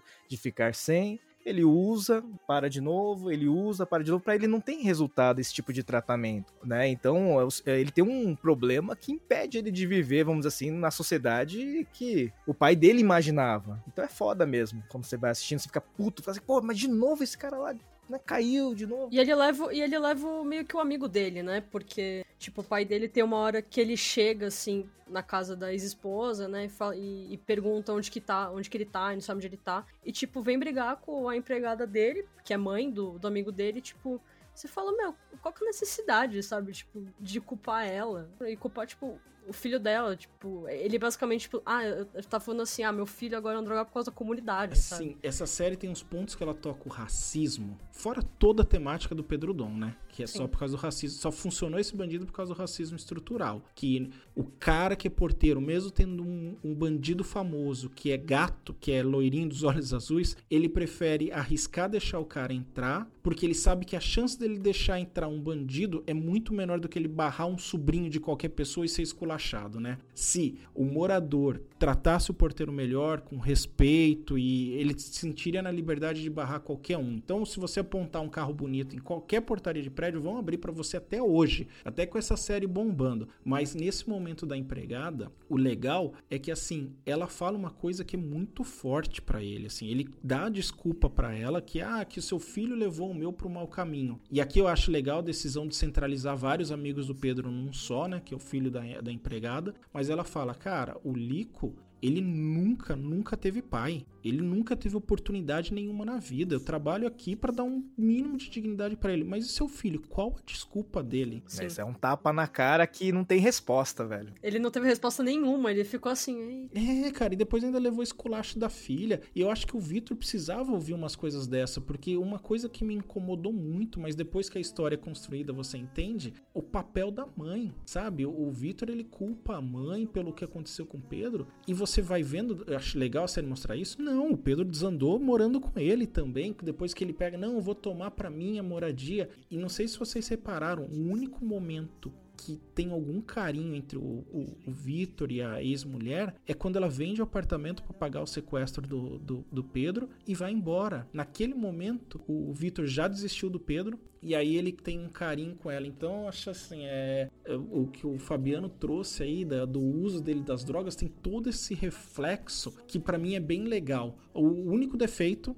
é sempre se vocês separarem a recaída do Pedro e ele tem entrado no mundo das drogas, ele, a série tenta mostrar ele como vítima. Isso me incomodou um pouco, não sei vocês. É, isso ficou bastante papel de vítima, né? O branco vítima. Eu, eu acho que essa parte tá sempre mostrando como, como vítima, eu acho que já foi intencional para mostrar o quanto quanto é difícil a pessoa sair daquilo. Porque assim, a gente fica com raiva. Ele poderia ser responsável pelo menos por uma recaída dele, né? Eu chego nessa dúvida se é porque eles querem tratar ele como uma vítima ou se eles seguem muito o olhar do Vitor para contar e o Vitor acha que o filho é uma vítima. É, pode Tem ser. isso também, tem isso também. É, um bom ponto, Guta. Mas talvez como roteiro eles tomaram outras liberdades, que nem além do Lico, que é normal isso em série, filme, para você poupar elenco, centralizar todas as figuras numa principal, da namorada também, né? Que isso é coisa menos acurada da série, pelo que eu li, que ele não teve uma namorada fixa que nem a, a Jasmine. É Jasmine é o nome dela? É. é ela que leva ele pro mundo de crime, tadinho. É ela que traz algumas das recaídas dele, tadinho. Então isso me incomodou um pouco durante a série. Entendo legal o ponto que a Guta trouxe, eu não tinha pensado nisso, de que a visão do pai ali do relacionamento sobre eles. É, então, porque ele em nenhum momento parece chegar e e, e, tipo, responsabilizar o Pedro por conta disso. Tipo, parece que. De certa forma, não sei se talvez seja uma visão de pai e mãe, tipo, ah, não é culpa do meu filho, é culpa do, de, de quem tá em volta dele. Tipo, o seu filho poderia simplesmente falar não para aquilo, mas ele simplesmente quis fazer aquilo. Então, não é culpa da pessoa que tá com ele. É culpa dele de ter simplesmente falado assim: ah, eu vou participar, então vamos lá ganhar uma grana fazendo sequestro e pegando e roubando apartamento de luxo, sabe? não é culpa da Jasmine que ela só perguntou: você tá afim? Ele poderia simplesmente falar assim: não, não, valeu. Mas ele quis fazer. E assim, esse, esse relacionamento de pai e filho é muito difícil de construir. Eu acho que eu só fiquei assust, tão assustado de ter um filho. O mais assustado, na verdade, quando eu vi aquele Precisamos Falar sobre Kevin. Ali eu falei: caracas, cara, acho que eu nunca quero ser pai. É, aquele, aquele, aquele esse, filme é. Porque, esse entre é aspas, é aqui a criança já veio com defeito de fabricação. O dom estragou depois, né, cara? E, e para mim é bizarro isso, o Fabiano sabe. Eu até falei no começo do programa. Eu tive um relacionamento com meu pai Cara, que eu menti uma ou duas vezes pro meu pai a vida inteira e foi relacionado à política que ele pediu para votar em alguém e eu não votava. A molecada começou a fumar e deixava o cigarro comigo, porque meu pai perguntava para mim assim, ó, cara, o que, que é esse monte de cigarro? É seu? Eu falava, não, não é meu pai. E meu pai acreditava que não era meu, que eu não tava fumando e só falava, não quero saber de quem é para não ter que mentir pros pais deles. Então, quando eu vejo um relacionamento complicado desse na TV, me dá um desespero, me dá uma agonia de como que vai ser o meu com meu filho. Mas eu tô até doido, porque a gente viu o relacionamento do, do Vitor Vitor com o Pedro, a gente vê o relacionamento do Vitor com o pai dele. Que tem até uma. Quando ele, ele começa a fazer todo esse trabalho, e daí ele, ele sai de casa, né? Ele volta para pegar umas coisas e tá, tipo, o pai dele com os amigos, assim. Aí ele fala assim: ah, meu filho gosta dessas coisas de mergulho e tudo mais. E daí um, dele, um dos amigos fala assim: ah, pelo menos você sabe onde seu filho tá, né? Eu não sei onde tá o meu. Então, tipo, é. você sabe que seu filho tá ali, tipo, fazendo o rolê dele. E eu que não, não tenho ideia onde tá o meu. Então, tipo, a gente também tem esse contraste da, da vida do Pedro com o pai dele. Da expectativa do pai para filho, né? É. Que é uma eterna guerra. Principalmente a deles, né? É, eu acho legal como tem alguns diálogos que são muito, assim, bons e marcantes, cara. Na cena que o pai dele, o pai, né, do, do Victor, encontra a arma na bolsa e vê aquele, aquele, aquela apostila de tiro, e aí ele descobre que o filho tá indo pra polícia, né? Daí ele, o Victor fala assim: não, que eu vou combater o crime, não, sei, não era isso que você queria, né? Não sei o que das drogas, etc e tal. Daí o pai dele fala uma coisa que é, é discussão forte. Você, mas você acha que drogas é uma questão de polícia? Drogas é uma questão de saúde pública. Pá! Esse é um outro ponto, velho, que é extremamente importante. E você vê assim, não sei se essa fala realmente aconteceu naquela, naquele período, mas veja quantos anos, né, se discute essa questãozinha de como o governo deve atuar em relação aos usuários de drogas, né? É uma coisa complicada. A gente tem os Estados Unidos aí, que todo mundo gosta de se comparar, liberando cada vez mais pelo menos maconha e já partindo para outras drogas e funcionando. Os caras não sabem nem o que fazer com tanto dinheiro de imposto e transferindo o problema do tráfico de drogas cada vez mais para outros países, né? E aí aqui a gente tem um governo miliciano que se apoia grande parte em dinheiro que vem do tráfico de drogas, que uma frente parlamentar evangélica que só cresce. Qual a chance da gente rediscutir o, a política nossa de, de antidrogas aí? É, qualquer, atualmente falar de qualquer política no Brasil é impossível, né? Já que todo o dinheiro que serviria para alguma coisa é direcionado para coisa totalmente aleatória, né? Por exemplo, a questão, a gente poderia ter uma vacina, mas eles estão arrumando um avião militar. Então, assim, um pouco difícil, né? A gente discutir dessa questão de droga, sendo que queriam liberar maconha medicinal, que realmente faz muito sentido, tem tratamentos que funcionam muito bem com ele, e não queriam liberar porque, tipo, acham que não, maconha é só uma, tipo, uma droga, que, e não é, sabe? Tem toda uma questão diferente é um problema muito complexo, né? Existem várias, vamos dizer assim, várias camadas, vários círculos de análise aí que as pessoas não dão atenção, porque é realmente muito difícil estudar. Não é só uma questão de ciência, é, ciências sociais, ciências políticas, mas envolve toda uma questão de, da área de saúde, segurança pública, entre outras coisas. Mas, por exemplo, a, a questão que deveria ser levantada, na maior parte das vezes, é por que, que, se, por que existe o consumo de drogas? Né? E, e não é isso que é respondido. O pessoal fica achando, ah, é vagabundagem, é o pessoal que só quer zoar, só quer. Mas, não, mas por que que se usa, né? Então, existem vários artigos que mostram, né, assim, de caráter farmacêutico e médico, por exemplo, usando ratos, cara, que quando você submete o bichinho a um estresse gigantesco, deixa ele isolado, deixa ele sozinho, e tendo disponível para ele um, um, um fármaco qualquer aí que deixa ele doidão, ele consome aquilo com uma quantidade gigante. Quando você pega esse mesmo rato e coloca em sociedade com outros ratos, com outras atividades, eles têm esse consumo, mas é um consumo extremamente reduzido e muito controlado. Ou seja, se até o próprio instinto animal uh, conduz, regula, é, regula de certa maneira o consumo desse tipo de entorpecentes, por exemplo, o ser humano, que é um bicho mais complexo, mas que tem todo um instinto por trás, vai funcionar de forma semelhante, né? O, a gente fica é, olhando assim, o Lico, a, toda a comunidade ali da favela, por que, que essa galera consome droga? É fuga. Os caras, tem aquela cena triste, mano, que o Lico toma uma porrada por causa de um videogame, velho. Cara, eu achei essa cena sensacional. Triste, mas sensacional. Bicho, é, essa, essa cena que aí essa cena mostra o quanto que o, o Pedro é, é, foi desgraçado na atitude dele. Não, vou, vou, você vai chamar a atenção dele, porque ele sabe que o segurança vai pegar o Lico porque ele é preto. Tá? Mas olha só, o, o, o Ishii, que eu achei sensacional nessa, série, nessa cena, que é o Lico, quem espancou foi a sociedade, cara. Exato. E aí, quando chega em casa, o Pedro quem espanca é o pai. Não é? Cara, eu achei o paralelo dessas duas cenas, assim, meu, o cara tendo que apanhar da sociedade e o outro apanhando do pai, assim, é, é, é muito forte, eu achei. Eu achei, cara, eu fiquei sem reação essa cena, então, assim. Eu tive que parar para processar. Pois é, forte. E aí a gente fica imaginando, por que que... É esse menino ele vai consumir drogas. É fuga, cara. Ele não pode ter nada, ele não tem acesso a nada. Ele vê, to... ele vê na televisão, ele vê assim as colegas de escola quando vão, né, na escola. Ou quando eles, ele passa por uma praia bacana, né? Pô, coisa maneira, carro maneiro, que roupa maneira. Eu não posso ter isso, né? Mas eu posso ter minhas drogas, eu posso consumir isso. Isso por alguns segundos, alguns minutos eu vou fugir disso. E aí o que acontece? Se é, essa é a única coisa que me faz sentir tranquilo no universo que eu vivo, eu vou consumir mais, só que é, só que tem um custo. E aí que começa toda a parada de roubo, crime, entre outras coisas, né? Então, um problema um pouco maior do que simplesmente o cara usa droga por vagabundagem, né, cara? Sim. Sim. E, e, e é legal que, assim, o Pedro, pensei assim, cara, é muito fácil para um playboy que sempre teve o backup, suporte da família, achar que não tem nada a perder. E o Lico realmente não tinha nada a perder. E os dois se encontram no meio do caminho, né? É, que foi o, a droga e o crime. Então é, é difícil. É um tema que é muito difícil e que, infelizmente, eu não vejo muita luz no Brasil, não, de ser discutido e, e resolvido, ainda mais enquanto a gente seguir botando miliciano para Senado, para Congresso, para presidência, seguir colocando líder evangélico aí que, que não tá interessado na fé, mas na grana, esse Entendeu? É, vai, vai ser difícil a gente resolver isso. É. Infelizmente no Brasil tem muito assunto que ainda vira um tabu, né? Pessoas não conversam sobre porque acham que se você conversar sobre, você vai influenciar a pessoa a, ao ato, né? Vamos dizer assim. Então, a partir do momento que você acha que se você falar com seu filho uh, explicando o que, que é a droga, logo ele, você, a pessoa acha que, nossa, só porque você explicou pro seu filho o que, que é, ele vai começar a usar. Igual você explicar sexualidade para alguém e você achar que a criança vai seguir por aquele caminho. Tipo, seguir por. Igual os religiosos acham que, tipo, só porque você falou sobre sexualidade com seu filho, logo ele vai se tornar homossexual. E, tipo, não é assim que funciona a sexualidade, né? Como também outras questões. É, então, é uma coisa que, infelizmente, ainda é um tabu e precisa. faz muito sentido ser explicado.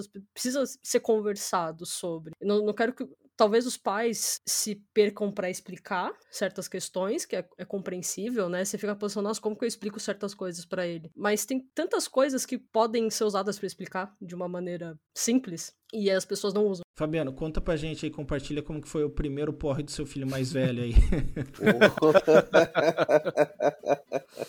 é difícil, né? O ponto, assim, é que a gente deu risada, é que é uma situação é, difícil, é, né? É, assim, vou falar não, não do, do, que, do que aconteceu, só do que da minha reação. Assim. É um negócio que assim, cara, você já tem essa idade, você já teve essa, essa idade, você sabe como, como é, você sabe até onde as pessoas podem ir, o que pode acontecer a mais. Então, a sua coisa é querer proteger, né, cara? E ao mesmo tempo você não pode não pode brigar você não pode também, afastar, é uma né? coisa que você já é, já fez e você tem que ter tem que ter a paciência de saber conversar, de saber falar, mas é uma linha muito muito tênue assim, até onde você pode falar, né, cara?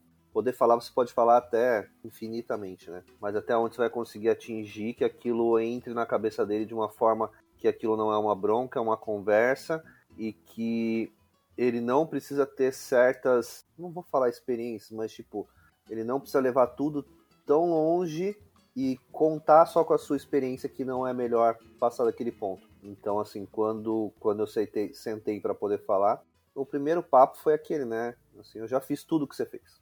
Eu sei até onde vai e eu não acho legal você fazer assim. Se vai fazer ou não, eu não tenho mais, eu não tenho mais como falar, né, cara? Você não tem mais como. Você só vai orientar, mas é uma coisa complicada, assim, a gente ficar caso do Dom aí é um caso tão extremo, É, cara, que cara, não, é. eu pelo, pelo menos não consigo nem imaginar a minha reação assim no lugar dele. O que, que tu quer, caralho? Eu quero meu filho! Eu só quero o Pedro! Agora uma coisa aqui, pessoal, para uma pergunta pra vocês. Por que diabos o Vitor levou a garota de programa no poker? Só tinha ela de mulher ali, cara. Que cara estraga rolê, meu.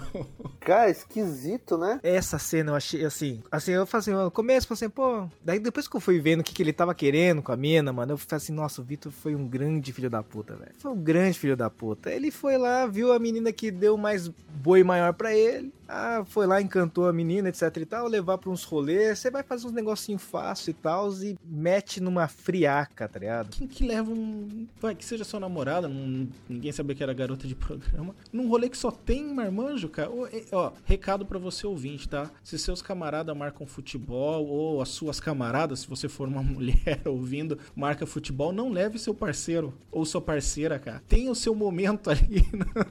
Não aparece no poker com o seu namorado ou namorada se não é convidado. Então, mas a, a parada era que ele estava, ele estava usando ela. Ele só tava usando ela pra chamar atenção e distrair os caras, velho. Distrair os caras enquanto o cara vasculhava a casa do, do general lá. Então, recado é pros amigos e amigas. Se o seu amigo ou amiga tá levando o parceiro dele onde não devia, dá o recado. Fala, ó, não traz não, cara. Não pra traz te não, distrair. Não Ele quer roubar a sua fria. casa. É, cara, mas é tão surreal a cena, porque assim, cara, não tem lógica ele levar, não tem lógica a mina ficar no colo do, do, do cara, do dono da casa. Tipo assim, meu, zero, porque, cara, não tinha lógica. Não, ele poderia ir simplesmente falar assim, posso no banheiro? Tipo, ele indo no banheiro, ele pode entrar em qualquer lugar, ele fazer qualquer rolê. É o pior James Bond possível. E a outra foi ter deixado a mina lá, porque na hora que deixou as. Cara, é que na não hora que ele, de- ele deixou ela, foi um momento extremo, né? Tudo errado, cara. Tudo. Eu nem sei se aquela cena é real, tipo, se aconteceu mesmo daquele jeito. Então, eu fiquei bem curioso porque pra mim foi uma coincidênciazinha assim pra movimentar a série, mas como não teve muita repercussão, eu achei que é capaz de ser real. Mas, cara, muito, muito amador, assim, não sei, não sei o que tipo assim, pra, um- não, não esperava isso de um, de um policial. Quando ele fosse mais novo, ok, mas já mais velho, ou o cara mesmo que queria fazer, queria que tava nem aí que ela se ferrasse, ou é muito amador, cara. É, assim, o que, o, que, eu- o que eu imagino nessa cena, né, cara? Eu lembro da, da cena quando ele era jovem e conheceu a Paloma, que ele se deixou levar pela beleza da mulher, tá ligado? É, Da da Scott. Fabiano. É, da Scott Leonard. Ele deixou se levar. Daí ele falou assim, cara, eu vou, eu vou usar isso com os malucos lá, os militares lá. Ele falou assim, vou usar isso. É só um trabalho simples, eu pago um valor aqui, você se embanana com eles ali, se enrola neles ali e distrai eles da maneira que você conseguir. Eu vou dar uma vasculhada na casa, assim. Ele deve ter contado mais, ele também não deve ter. Porque o Vitor, ele tá cheio de segredos. Ele não, ah, por exemplo, a família dele não sabe que ele trabalhou Não com um sabe, arcanjo. que ele ainda trabalha, né? Que Ninguém sabe. acham que ele aposentou e tá sussa. Isso. E aí abriu uma marcenaria, né? E aí vai lá, conta pra mulher, assim, ah, não, vou vasculhar umas coisas aí, cara, sei lá, deve ter roubado uma coisa minha, daí só vou pegar de volta. Contado um, qualquer lorota pra. Ela fala assim, diminuir as coisas, mas depois ela vê as armas, né, velho? Não, Ela e tira tira foto das armas, né, cara? mais ano 2000 possível, com flash segurando a câmera de frente, assim, como se fosse um sei lá o quê. Realista câmera pra caramba, digital, cara. velho. Putz. Não, Aquela dá sua aquele- tia que vai viajar pra algum lugar, assim, ela nossa. fala, E fazendo barulhinho. foto E- assim, e- e assim.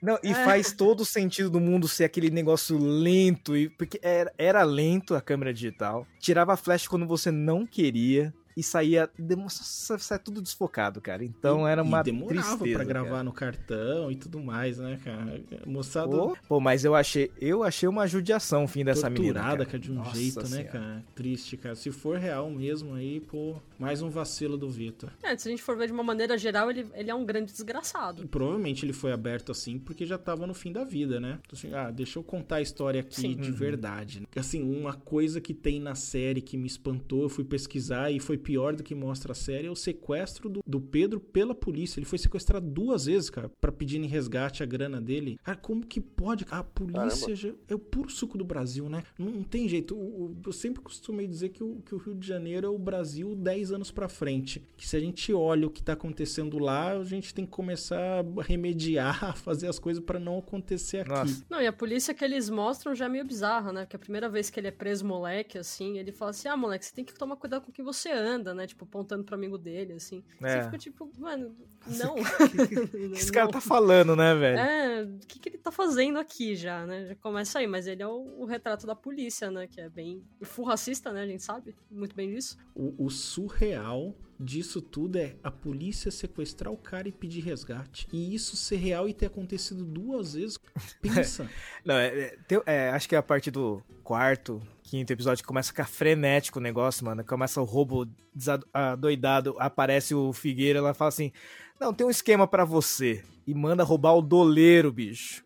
Também, cara. que morre o molequinho lá. Né, e morre o molequinho, né? Pô, é totalmente bizarro, cara. Que daí que, é que aparece a cena do, do delegado, né? O mais, o, ma- o mais bizarro pra mim agora é você, tipo, Diogo, Diogo falando aí do, do, que, do que aconteceu, que foi muito pior, porque assim, quando você vai vendo, o bagulho já é muito surreal, né? A história que foi contada no seriado já é um negócio assim, meu, que doideira, cara. Cara com uma granada, que doideira, polícia sequestrando o cara. Que, você vai ver, meu, que do... E aí você vai assim, cara, foi pior.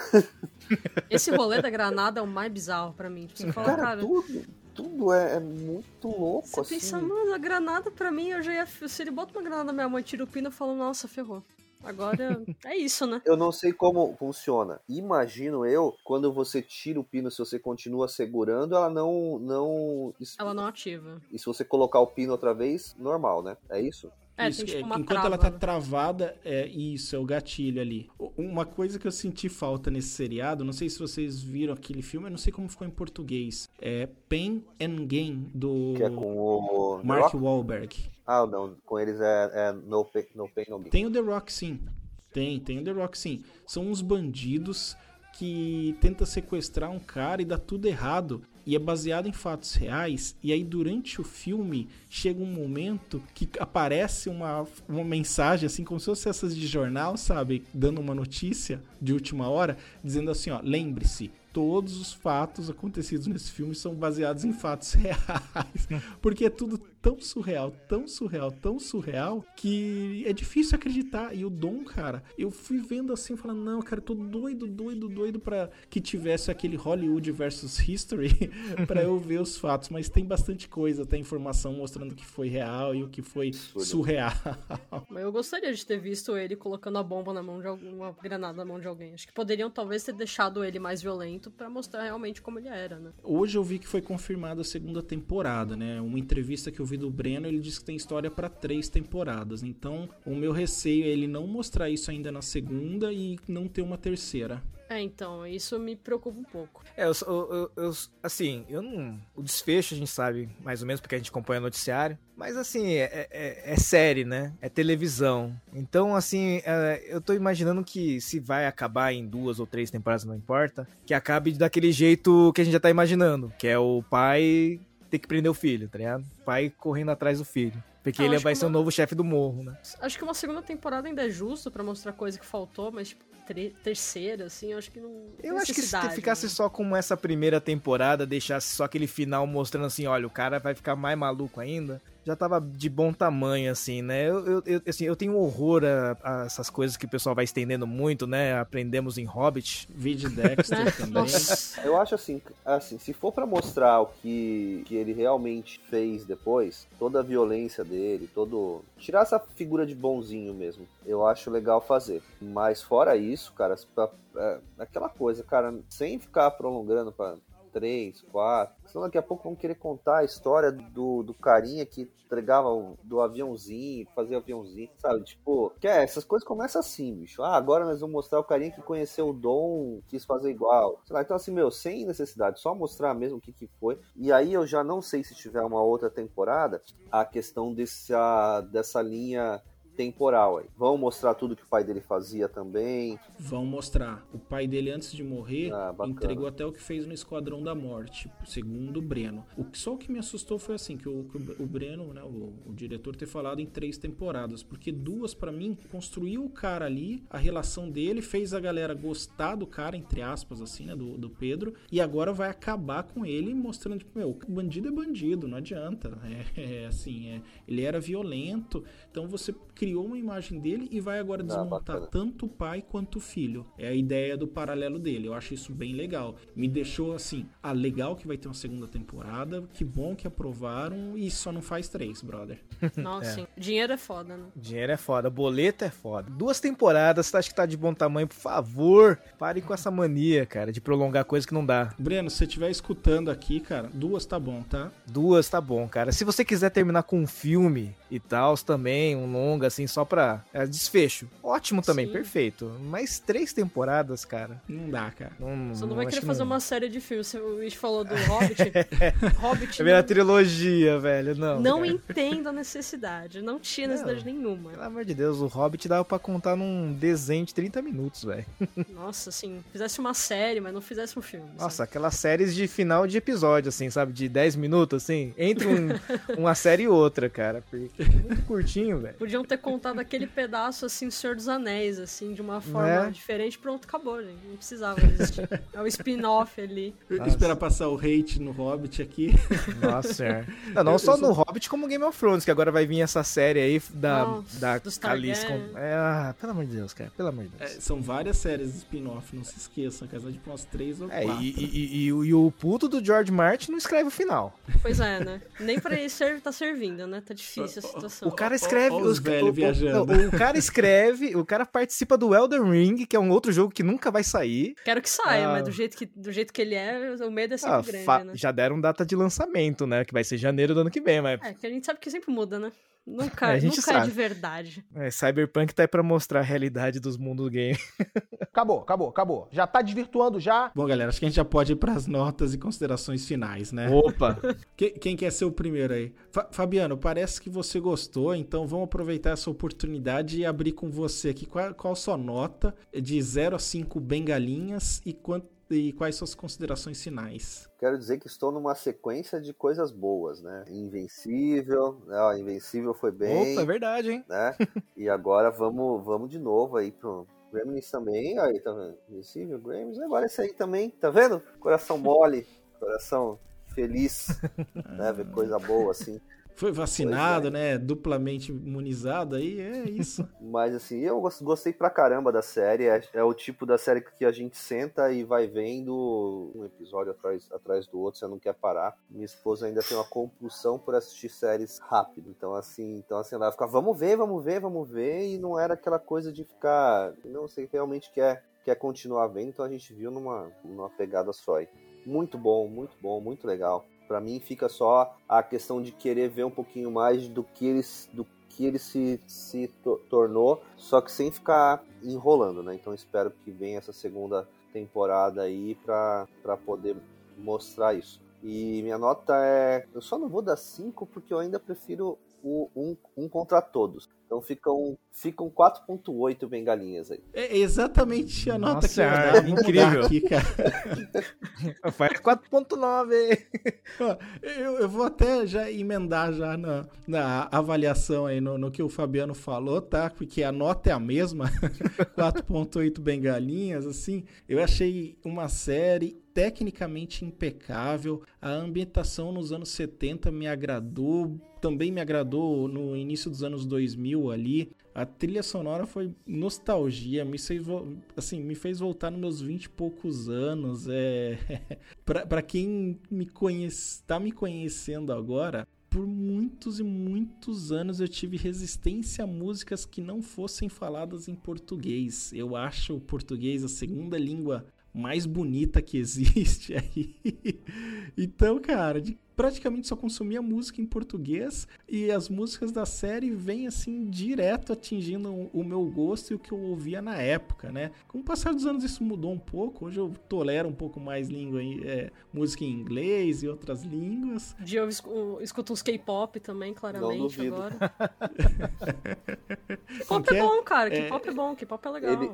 É, ele fala isso aí, mas, cara, se você, você entra no carro dele pra, pra, escutar música, você desacredita da onde você começa e aonde você termina. Assim, é, é absurdo. É uma viagem musical, cara. Mas voltando aqui, o roteiro me agradou, assim, bastante, sabe? É... Foi a segunda vez em pouco tempo que eu provei que o apressado come cru, sabe? Por ficar julgando a série e depois dava um desses loop temporais aí, eu ficava reclamando sozinho e vinha um cala-boca. E os calabocas eram bem feitos, assim, é o que o Ishii comentou bem. É, ele trazia o background, você ficava, meu, como que essa pessoa chegou aí? E depois ele te explicava, não foi um bait para atrasar só a, a sequência da série. Muito, muito bom. O trabalho de direção, para mim, é, é muito legal. Eu gostei de ver esse RJ aí, esse real, né? Não o RJ de novela da Globo. Você vê aí as mazelas e as maravilhas do Rio de Janeiro, não ficou de babação de ovo, que aqui é o paraíso, cidade maravilhosa. E aí o principal que nada disso seria válido se, não, se a gente não tivesse as atuações, né? Dá para falar um programa inteiro só sobre a atuação da galera, a gente já falou bastante. Então, para mim, é, a série é quase perfeita, eu daria um 5 mas o que eu tirei ponto aí foi porque, cara, o Dom é um bandido cruel que fazia um dos piores crimes que para mim tem, que é você tá é como se fosse, ainda que por muito pouco tempo você sequestrar a pessoa e o terrorismo ali. É diferente de alguém que rouba por necessidade, que é para comer. Eu, eu não tolero esse tipo de crime, eu acho assim um absurdo. Então, para mim tinha que ser mostrado isso, ainda que vá ter uma segunda temporada, foi uma aposta do Breno, ele não sabia se teria uma segunda temporada, se agradaria. É, não dá para saber se quem vai ver a primeira temporada vai ver a segunda e se a pessoa tem discernimento. Então eu acho isso um pouco perigoso. Entendo o Breno, respeito. A história de pai e filha é muito forte, mas ainda assim eu desconto os pontos e para mim são 4.8 bengalinhas. E a Amazon manda mais produção nacional com esse capricho, viu? Guta, para você. Putz, acho que eu daria um 4,5. Quando a gente tá conversando, mudou um pouco minha nota durante o caminho. Subiu ou desceu?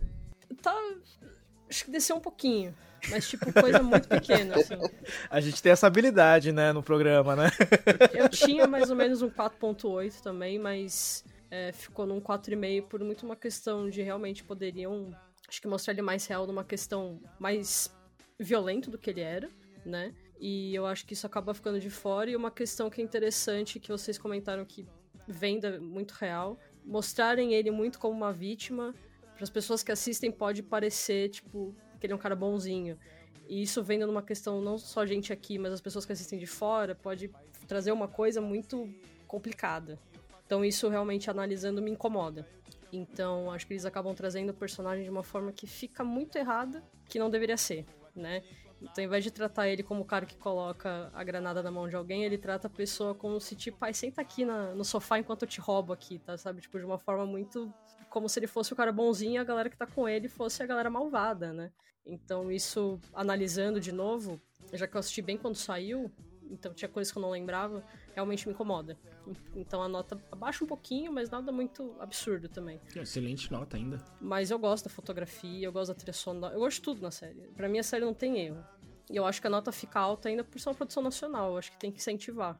Eu que fiz curso de cinema, assim, então eu, eu sinto que precisa ser incentivado. Principalmente no Brasil, que infelizmente ainda não investe em cultura o suficiente para eles produzirem esse tipo de coisa. Então, pelo menos com a Amazon, tipo Netflix, que já, já faz isso, né? Mas a Amazon fazendo isso e eles trazendo diretores que fazem isso bem, acho que isso acaba mudando muito o cenário, né? Legal, Gota, obrigado. Ixi. Muito bem, cara, eu acho que eu vou pendurar minha nota. Ó, o diretor vai, ele tá na corda bamba, cara, assim, a minha nota vai ficar pendurada no 5. E assim, eu vou, eu vou mudar a nota se esse diretor zoar a segunda temporada, cara. Ou prolongar a gente volta demais. aqui e retifica. Eu, eu volto e ó, retifico, ó. Episódio 12, veja bem, senhor diretor. Mas, é, cara, é assim, eu adoro produção nacional, seja de drama, comédia, pô, novela, cara, eu gosto, cara. Produção nacional eu acho uma coisa incrível, cara, uma coisa maravilhosa, assim, essa essa proximidade que traz, assim, sabe? É, por exemplo, é, assim, tem uns detalhezinhos ainda que faltam um pouco, que acho que nessa ah, algumas direções ali, não sei se de repente faltou um pouco mais de conversa, um pouco mais de ajuste, que alguns diálogos não são daquele jeito. Eu acho que talvez também por, para poupar ali os nossos ouvidos de tantos palavrões ou uma conversa ríspida, né? Alguns papos ficam muito polidos ali para a realidade brasileira e principalmente para quem já foi pro Rio de Janeiro, né? Mas ok, tirando isso, né, tudo mais, meu, Fotografia, fotografia, cara, a, a diferença entre tonalidade do filme da década de 70, anos 90 e anos 2000 é nítido ela vai ficando azulada, que é um marco da, da, da, da, tela, né, da, da filmagem que nós temos. Os anos 70 é amarelado, não somente por causa do cenário, que é praia e tudo mais, mas todas as cenas têm um tom mais quente, né, e aí vai ficando frio, né, as cenas do Pedro adulto vai ficando frias, assim, né, mais pro azul, mostrando, não sei se tem a questão de, da, da tecnologia avançando, mas também indo para um lado mais obscuro e sombrio que pode estar sendo é, desvendado aos poucos. Então tem esse cuidado que eu acho detalhezinhos assim sutis, mas que eu acho muito legal, bacana. A, a trilha sonora, as escolhas da trilha sonora são muito nostálgicas para mim. Gosto muito das trilhas sonoras. É do funk também, né? Do funk também. Ah, lógico, cara, que é, que é, é tudo eclético, cara. Muito bom, cara. E você cantarolando todo episódio tinha uma música que você ficar cantando no final, cara. Atuação muito bacana do, de todos os atores. Meu, ver MC Caveirinha, tá ligado, cara? MC Caveirinha, tinha esquecido desse detalhe, né? Ele é o Lico jovem, né, cara? O MC Caveirinha ali, cara, pô, fantástico, cara, coisa incrível, né, bicho? E produção nacional, cara, eu gosto muito, acho que vale muito a pena assistir. Os gringos que param no primeiro episódio só mostra o tamanho da ignorância que eles têm em relação a qualquer parte do mundo. Esse cara que avalia com um episódio só não sabe de nada, né, cara? Então minha nota fica pendurada. Cincão com a promessa aí de uma segunda temporada. Ponto. E sem terceira, por favor. Sem terceira, sem terceira. Cara, eu acho que foi o programa mais bem avaliado por nós até esse momento, hein? Sucesso absoluto. Olha, é verdade, hein, cara. Eu devia ter vindo com o coração gelado. A minha alma tá armada e apontada para a cara do sucesso. Salve pessoas velhas que chegaram até aqui, a sua querida sessão de comentários. Hoje eu tô aqui com o JP. Fala aí, JP, tudo bem? Fala aí, galera. Para minha legião de fãs, um olá. oh, aí sim, tá se achando já, né, cara? É, mas nossa audiência tem crescido aí como gradativamente, gradativamente, não sei, naturalmente. Não, como que é a palavra da moda? Não é harmônico. Não, tem uma palavra que é como se fosse harmônico aí que. Mas, Mas legal, que tá indo pô. bem. Se, bom, bom sinal, é. A galera tá gostando aí dos casts. A, a, gente se esforça aqui, a gente sabe, né, que o, o Kaito se esforça muito na edição lá, dá trabalho. Então, agradeço ao povo que tá prestigiando aí o, o nosso esforço. É bem por aí mesmo. Esse programa aqui, JP, você não participou, é do Dom, mas os comentários são até o programa anterior que foi do Gremlins. E só reforçando para todo mundo, vocês podem entrar em contato com a gente através do nosso e-mail velho@velhotambém.com.br ou pelas nossas mídias sociais, que são arroba velho também, tanto no Instagram quanto no Twitter. É isso aí, povo. Vamos, vamos seguindo lá, dando uma curtida na, na, nas postagens, porque o conteúdo tá ficando cada vez mais legal aqui. Traz pra gente aí, JP, o primeiro comentário que hoje os dois comentários foram feitos no site, né? Então traz o primeiro aí pra gente, por favor. É isso aí. O primeiro comentário, então, ele é do Pedro Henrique. É... Ele escreve assim pra gente: Fico lisonjeado de me chamar de rei da impressão 3D. Estou nesse momento finalizando os itens que vão para o escritório do velho também. Pô, eu vi alguns desses itens, né? São você viu lá no grupo? Muito legais, hein? Então, parabéns aí pelo trabalho, Pedro Henrique. Não, Seguindo isso é o hobby do cara, meu. É, é surreal, assim. Não, é que ele começar né? a vender para todo mundo, nossa, vai, vai, vai ter que sair do trampo oficial para fazer isso. Esse sabe usar uma impressora 3D e tinta, é, porque ele então, eu, eu, é, eu percebi, porque geralmente a gente olha bastante é, miniaturas de impressora 3D no Mercado Livre, né? Algumas que são mais baratinhas, que você vê que a qualidade é meio feinha, fica uma rebarba, fica aquelas linhas, né? Mas o desenho dele lá, a, a, o action figure que ele fez, ficou bastante legal, cara. Então, caprichou no trabalho aí, Pedro Henrique, parabéns. É, na hora que chegar, galera, eu posto no Instagram aí do velho para todo mundo ver e também num, num post aí de algum podcast nosso. É isso aí, vamos lá, continuar no comentário. Sobre o podcast, escutei essa semana, escutei semana passada e queria assistir Gremlins de novo.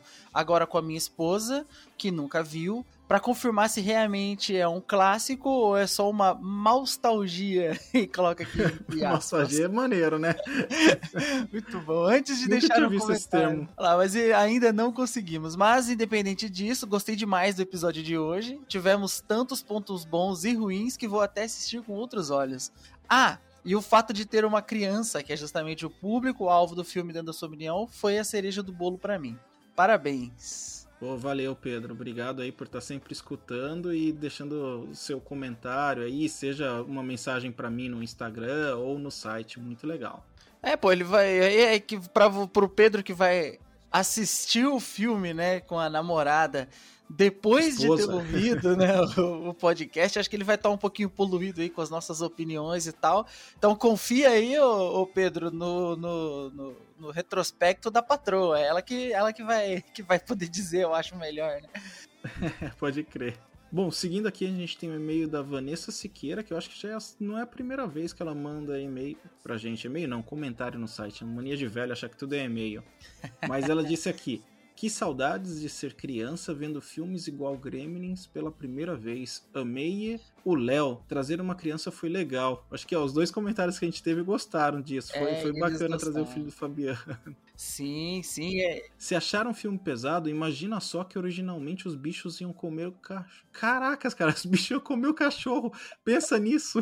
o Léo, o Léo ia passar mal assistindo uma cena dessa, cara. É, cara, eles demoraram para acertar o tom e eu acho que uns pedaços ficaram de um jeito, outros de outro, que nem a gente comentou. Sim. Sabiam que as histórias deles começaram na Segunda Guerra Mundial? os pilotos ingleses que diziam que os gremlins sabotavam os aviões e daí começaram a usar o termo em cartazes de segurança nas bases. E aqui a Vanessa Siqueira colocou um link muito legal, cara. Tá vendo aí, JP? Eu vou colocar no post para todo mundo ver aqui um cartaz da época da Segunda Guerra Mundial sobre Sim, os gremlins e você toma Maneiríssimo cuidado. cartaz, por sinal. E os gremlins são uns homenzinhos, né? Sim, exatamente, tipo uns duendezinhos. Bacana. E aí ela dá sequência aqui, um autor de livros que foi militar fez um livro para crianças sobre os pequenos homens dentro dos aviões. E aí tem outro link aqui, ó, vamos ver. Putz, que legal, tem um livro sobre Gremlins da Disney, cara. É, é, exatamente isso, eu achei muito legal esse comentário da, da Vanessa, né? Que ela, tipo assim, a, a, a gente termina o cast estuda algumas coisas, né? para poder para poder comentar e fazer a nossa gravação e tudo mais. E ainda assim, pô, ainda vem um comentário com informações super legais que a gente não tinha. Pô, essas fotos são muito legais para quem quiser conferir o link. Acho que o, o, o, velho vai postar aí nas redes sociais, né? No Instagram, no Twitter, mas tem também lá no, no, no velhotambém.com.br, na postagem do episódio. É, o, esse último, cara, da Walt Disney, eu fiquei bastante surpreso, não tinha ideia que existia esse tipo de material ou que esse tipo de trabalho era feito por eles, né? Porque é um livro ilustrado pelo, pelo, pela equipe. Então, assim, muito maneiro, cara. É muito, muito legal, cara. Não, não é um livro ilustrado pela equipe. É um livro feito por um cara que foi piloto de da Força Aérea Britânica, sei lá.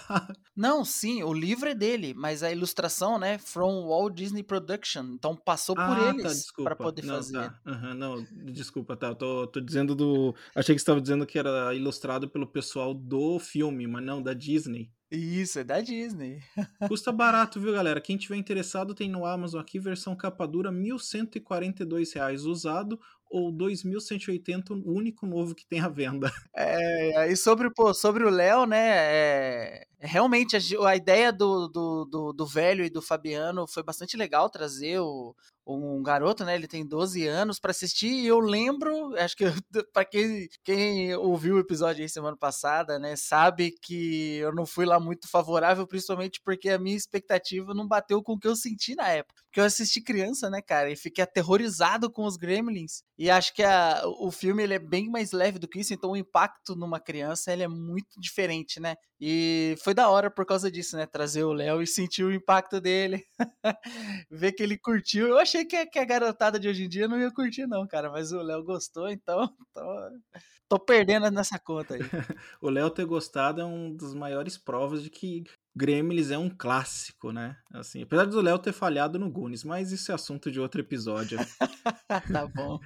JP, um abraço, obrigado aí pela, pela sua presença nos comentários e obrigado a todo mundo que chegou até aqui. Espero que tenham gostado também do episódio de Dom e o tema é polêmico, então vamos ver se vai render, render bastante comentário e e-mail aí. Abraços, tchau, tchau. Abraço, pessoal, tchau, tchau.